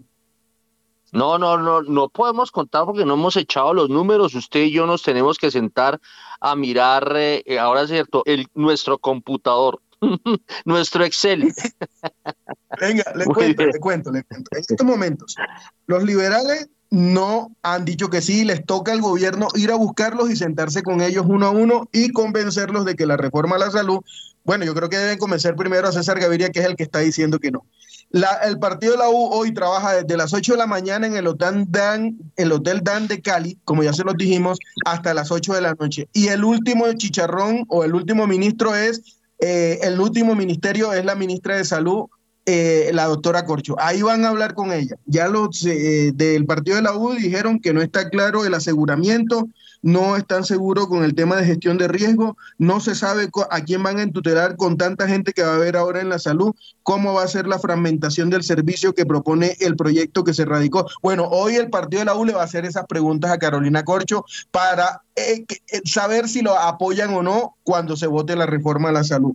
Los otros, el Partido Liberal debe tener en los próximos días reunión a puerta cerrada con todos estos ministros para ver si va a apoyar la reforma a la salud. En estos momentos las cuentas por encimita, sin sentarnos en el computador a ver uno a uno, las cuentas no están fáciles para la reforma a la salud. También hay que decir que esta reforma a la salud se va a tramitar hasta junio, ¿Cuál es el propósito? De que se trabaje por separado en comisiones y plenarias. Solamente trabajaría la comisión séptima de la Cámara de Representantes en los próximos días.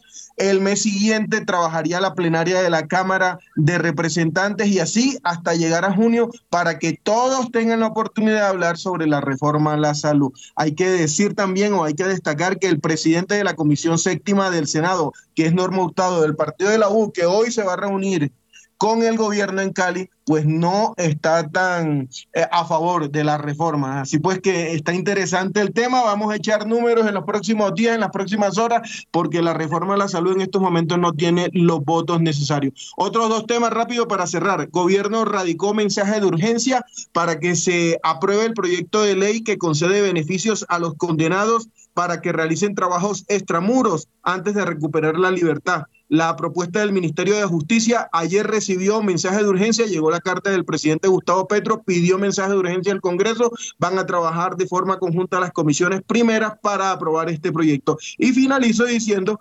que hoy habrá noticia en Cali si el partido de la U anuncia su apoyo total a la reforma a la salud, entonces el gobierno comienza a despejar los votos que necesita para la reforma a la salud. Nos vemos, Héctor. Chao, Coste.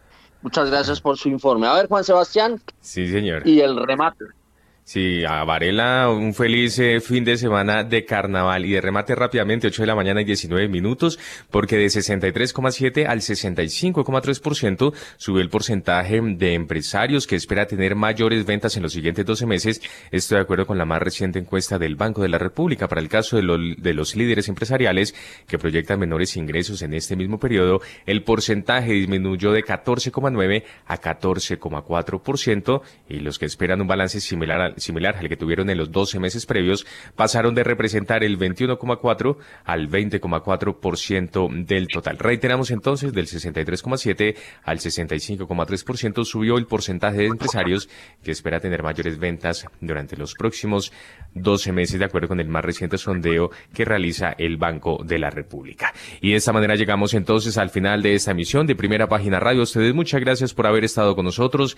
A Daniel Escobar, José Miguel Santamaría, Ana Vera Mauricio Zúñiga y el profesor César Ferrari, nuestros invitados el día de hoy. Héctor Hernández en la dirección y en la presentación, quien les habla, Juan Sebastián Ortino. Se vayan que ya llega Mañanas Sin Frontera. Nos encontramos el próximo lunes desde las 6 de la mañana en Primera Página Radio. Que tengan todos ustedes un feliz fin de semana.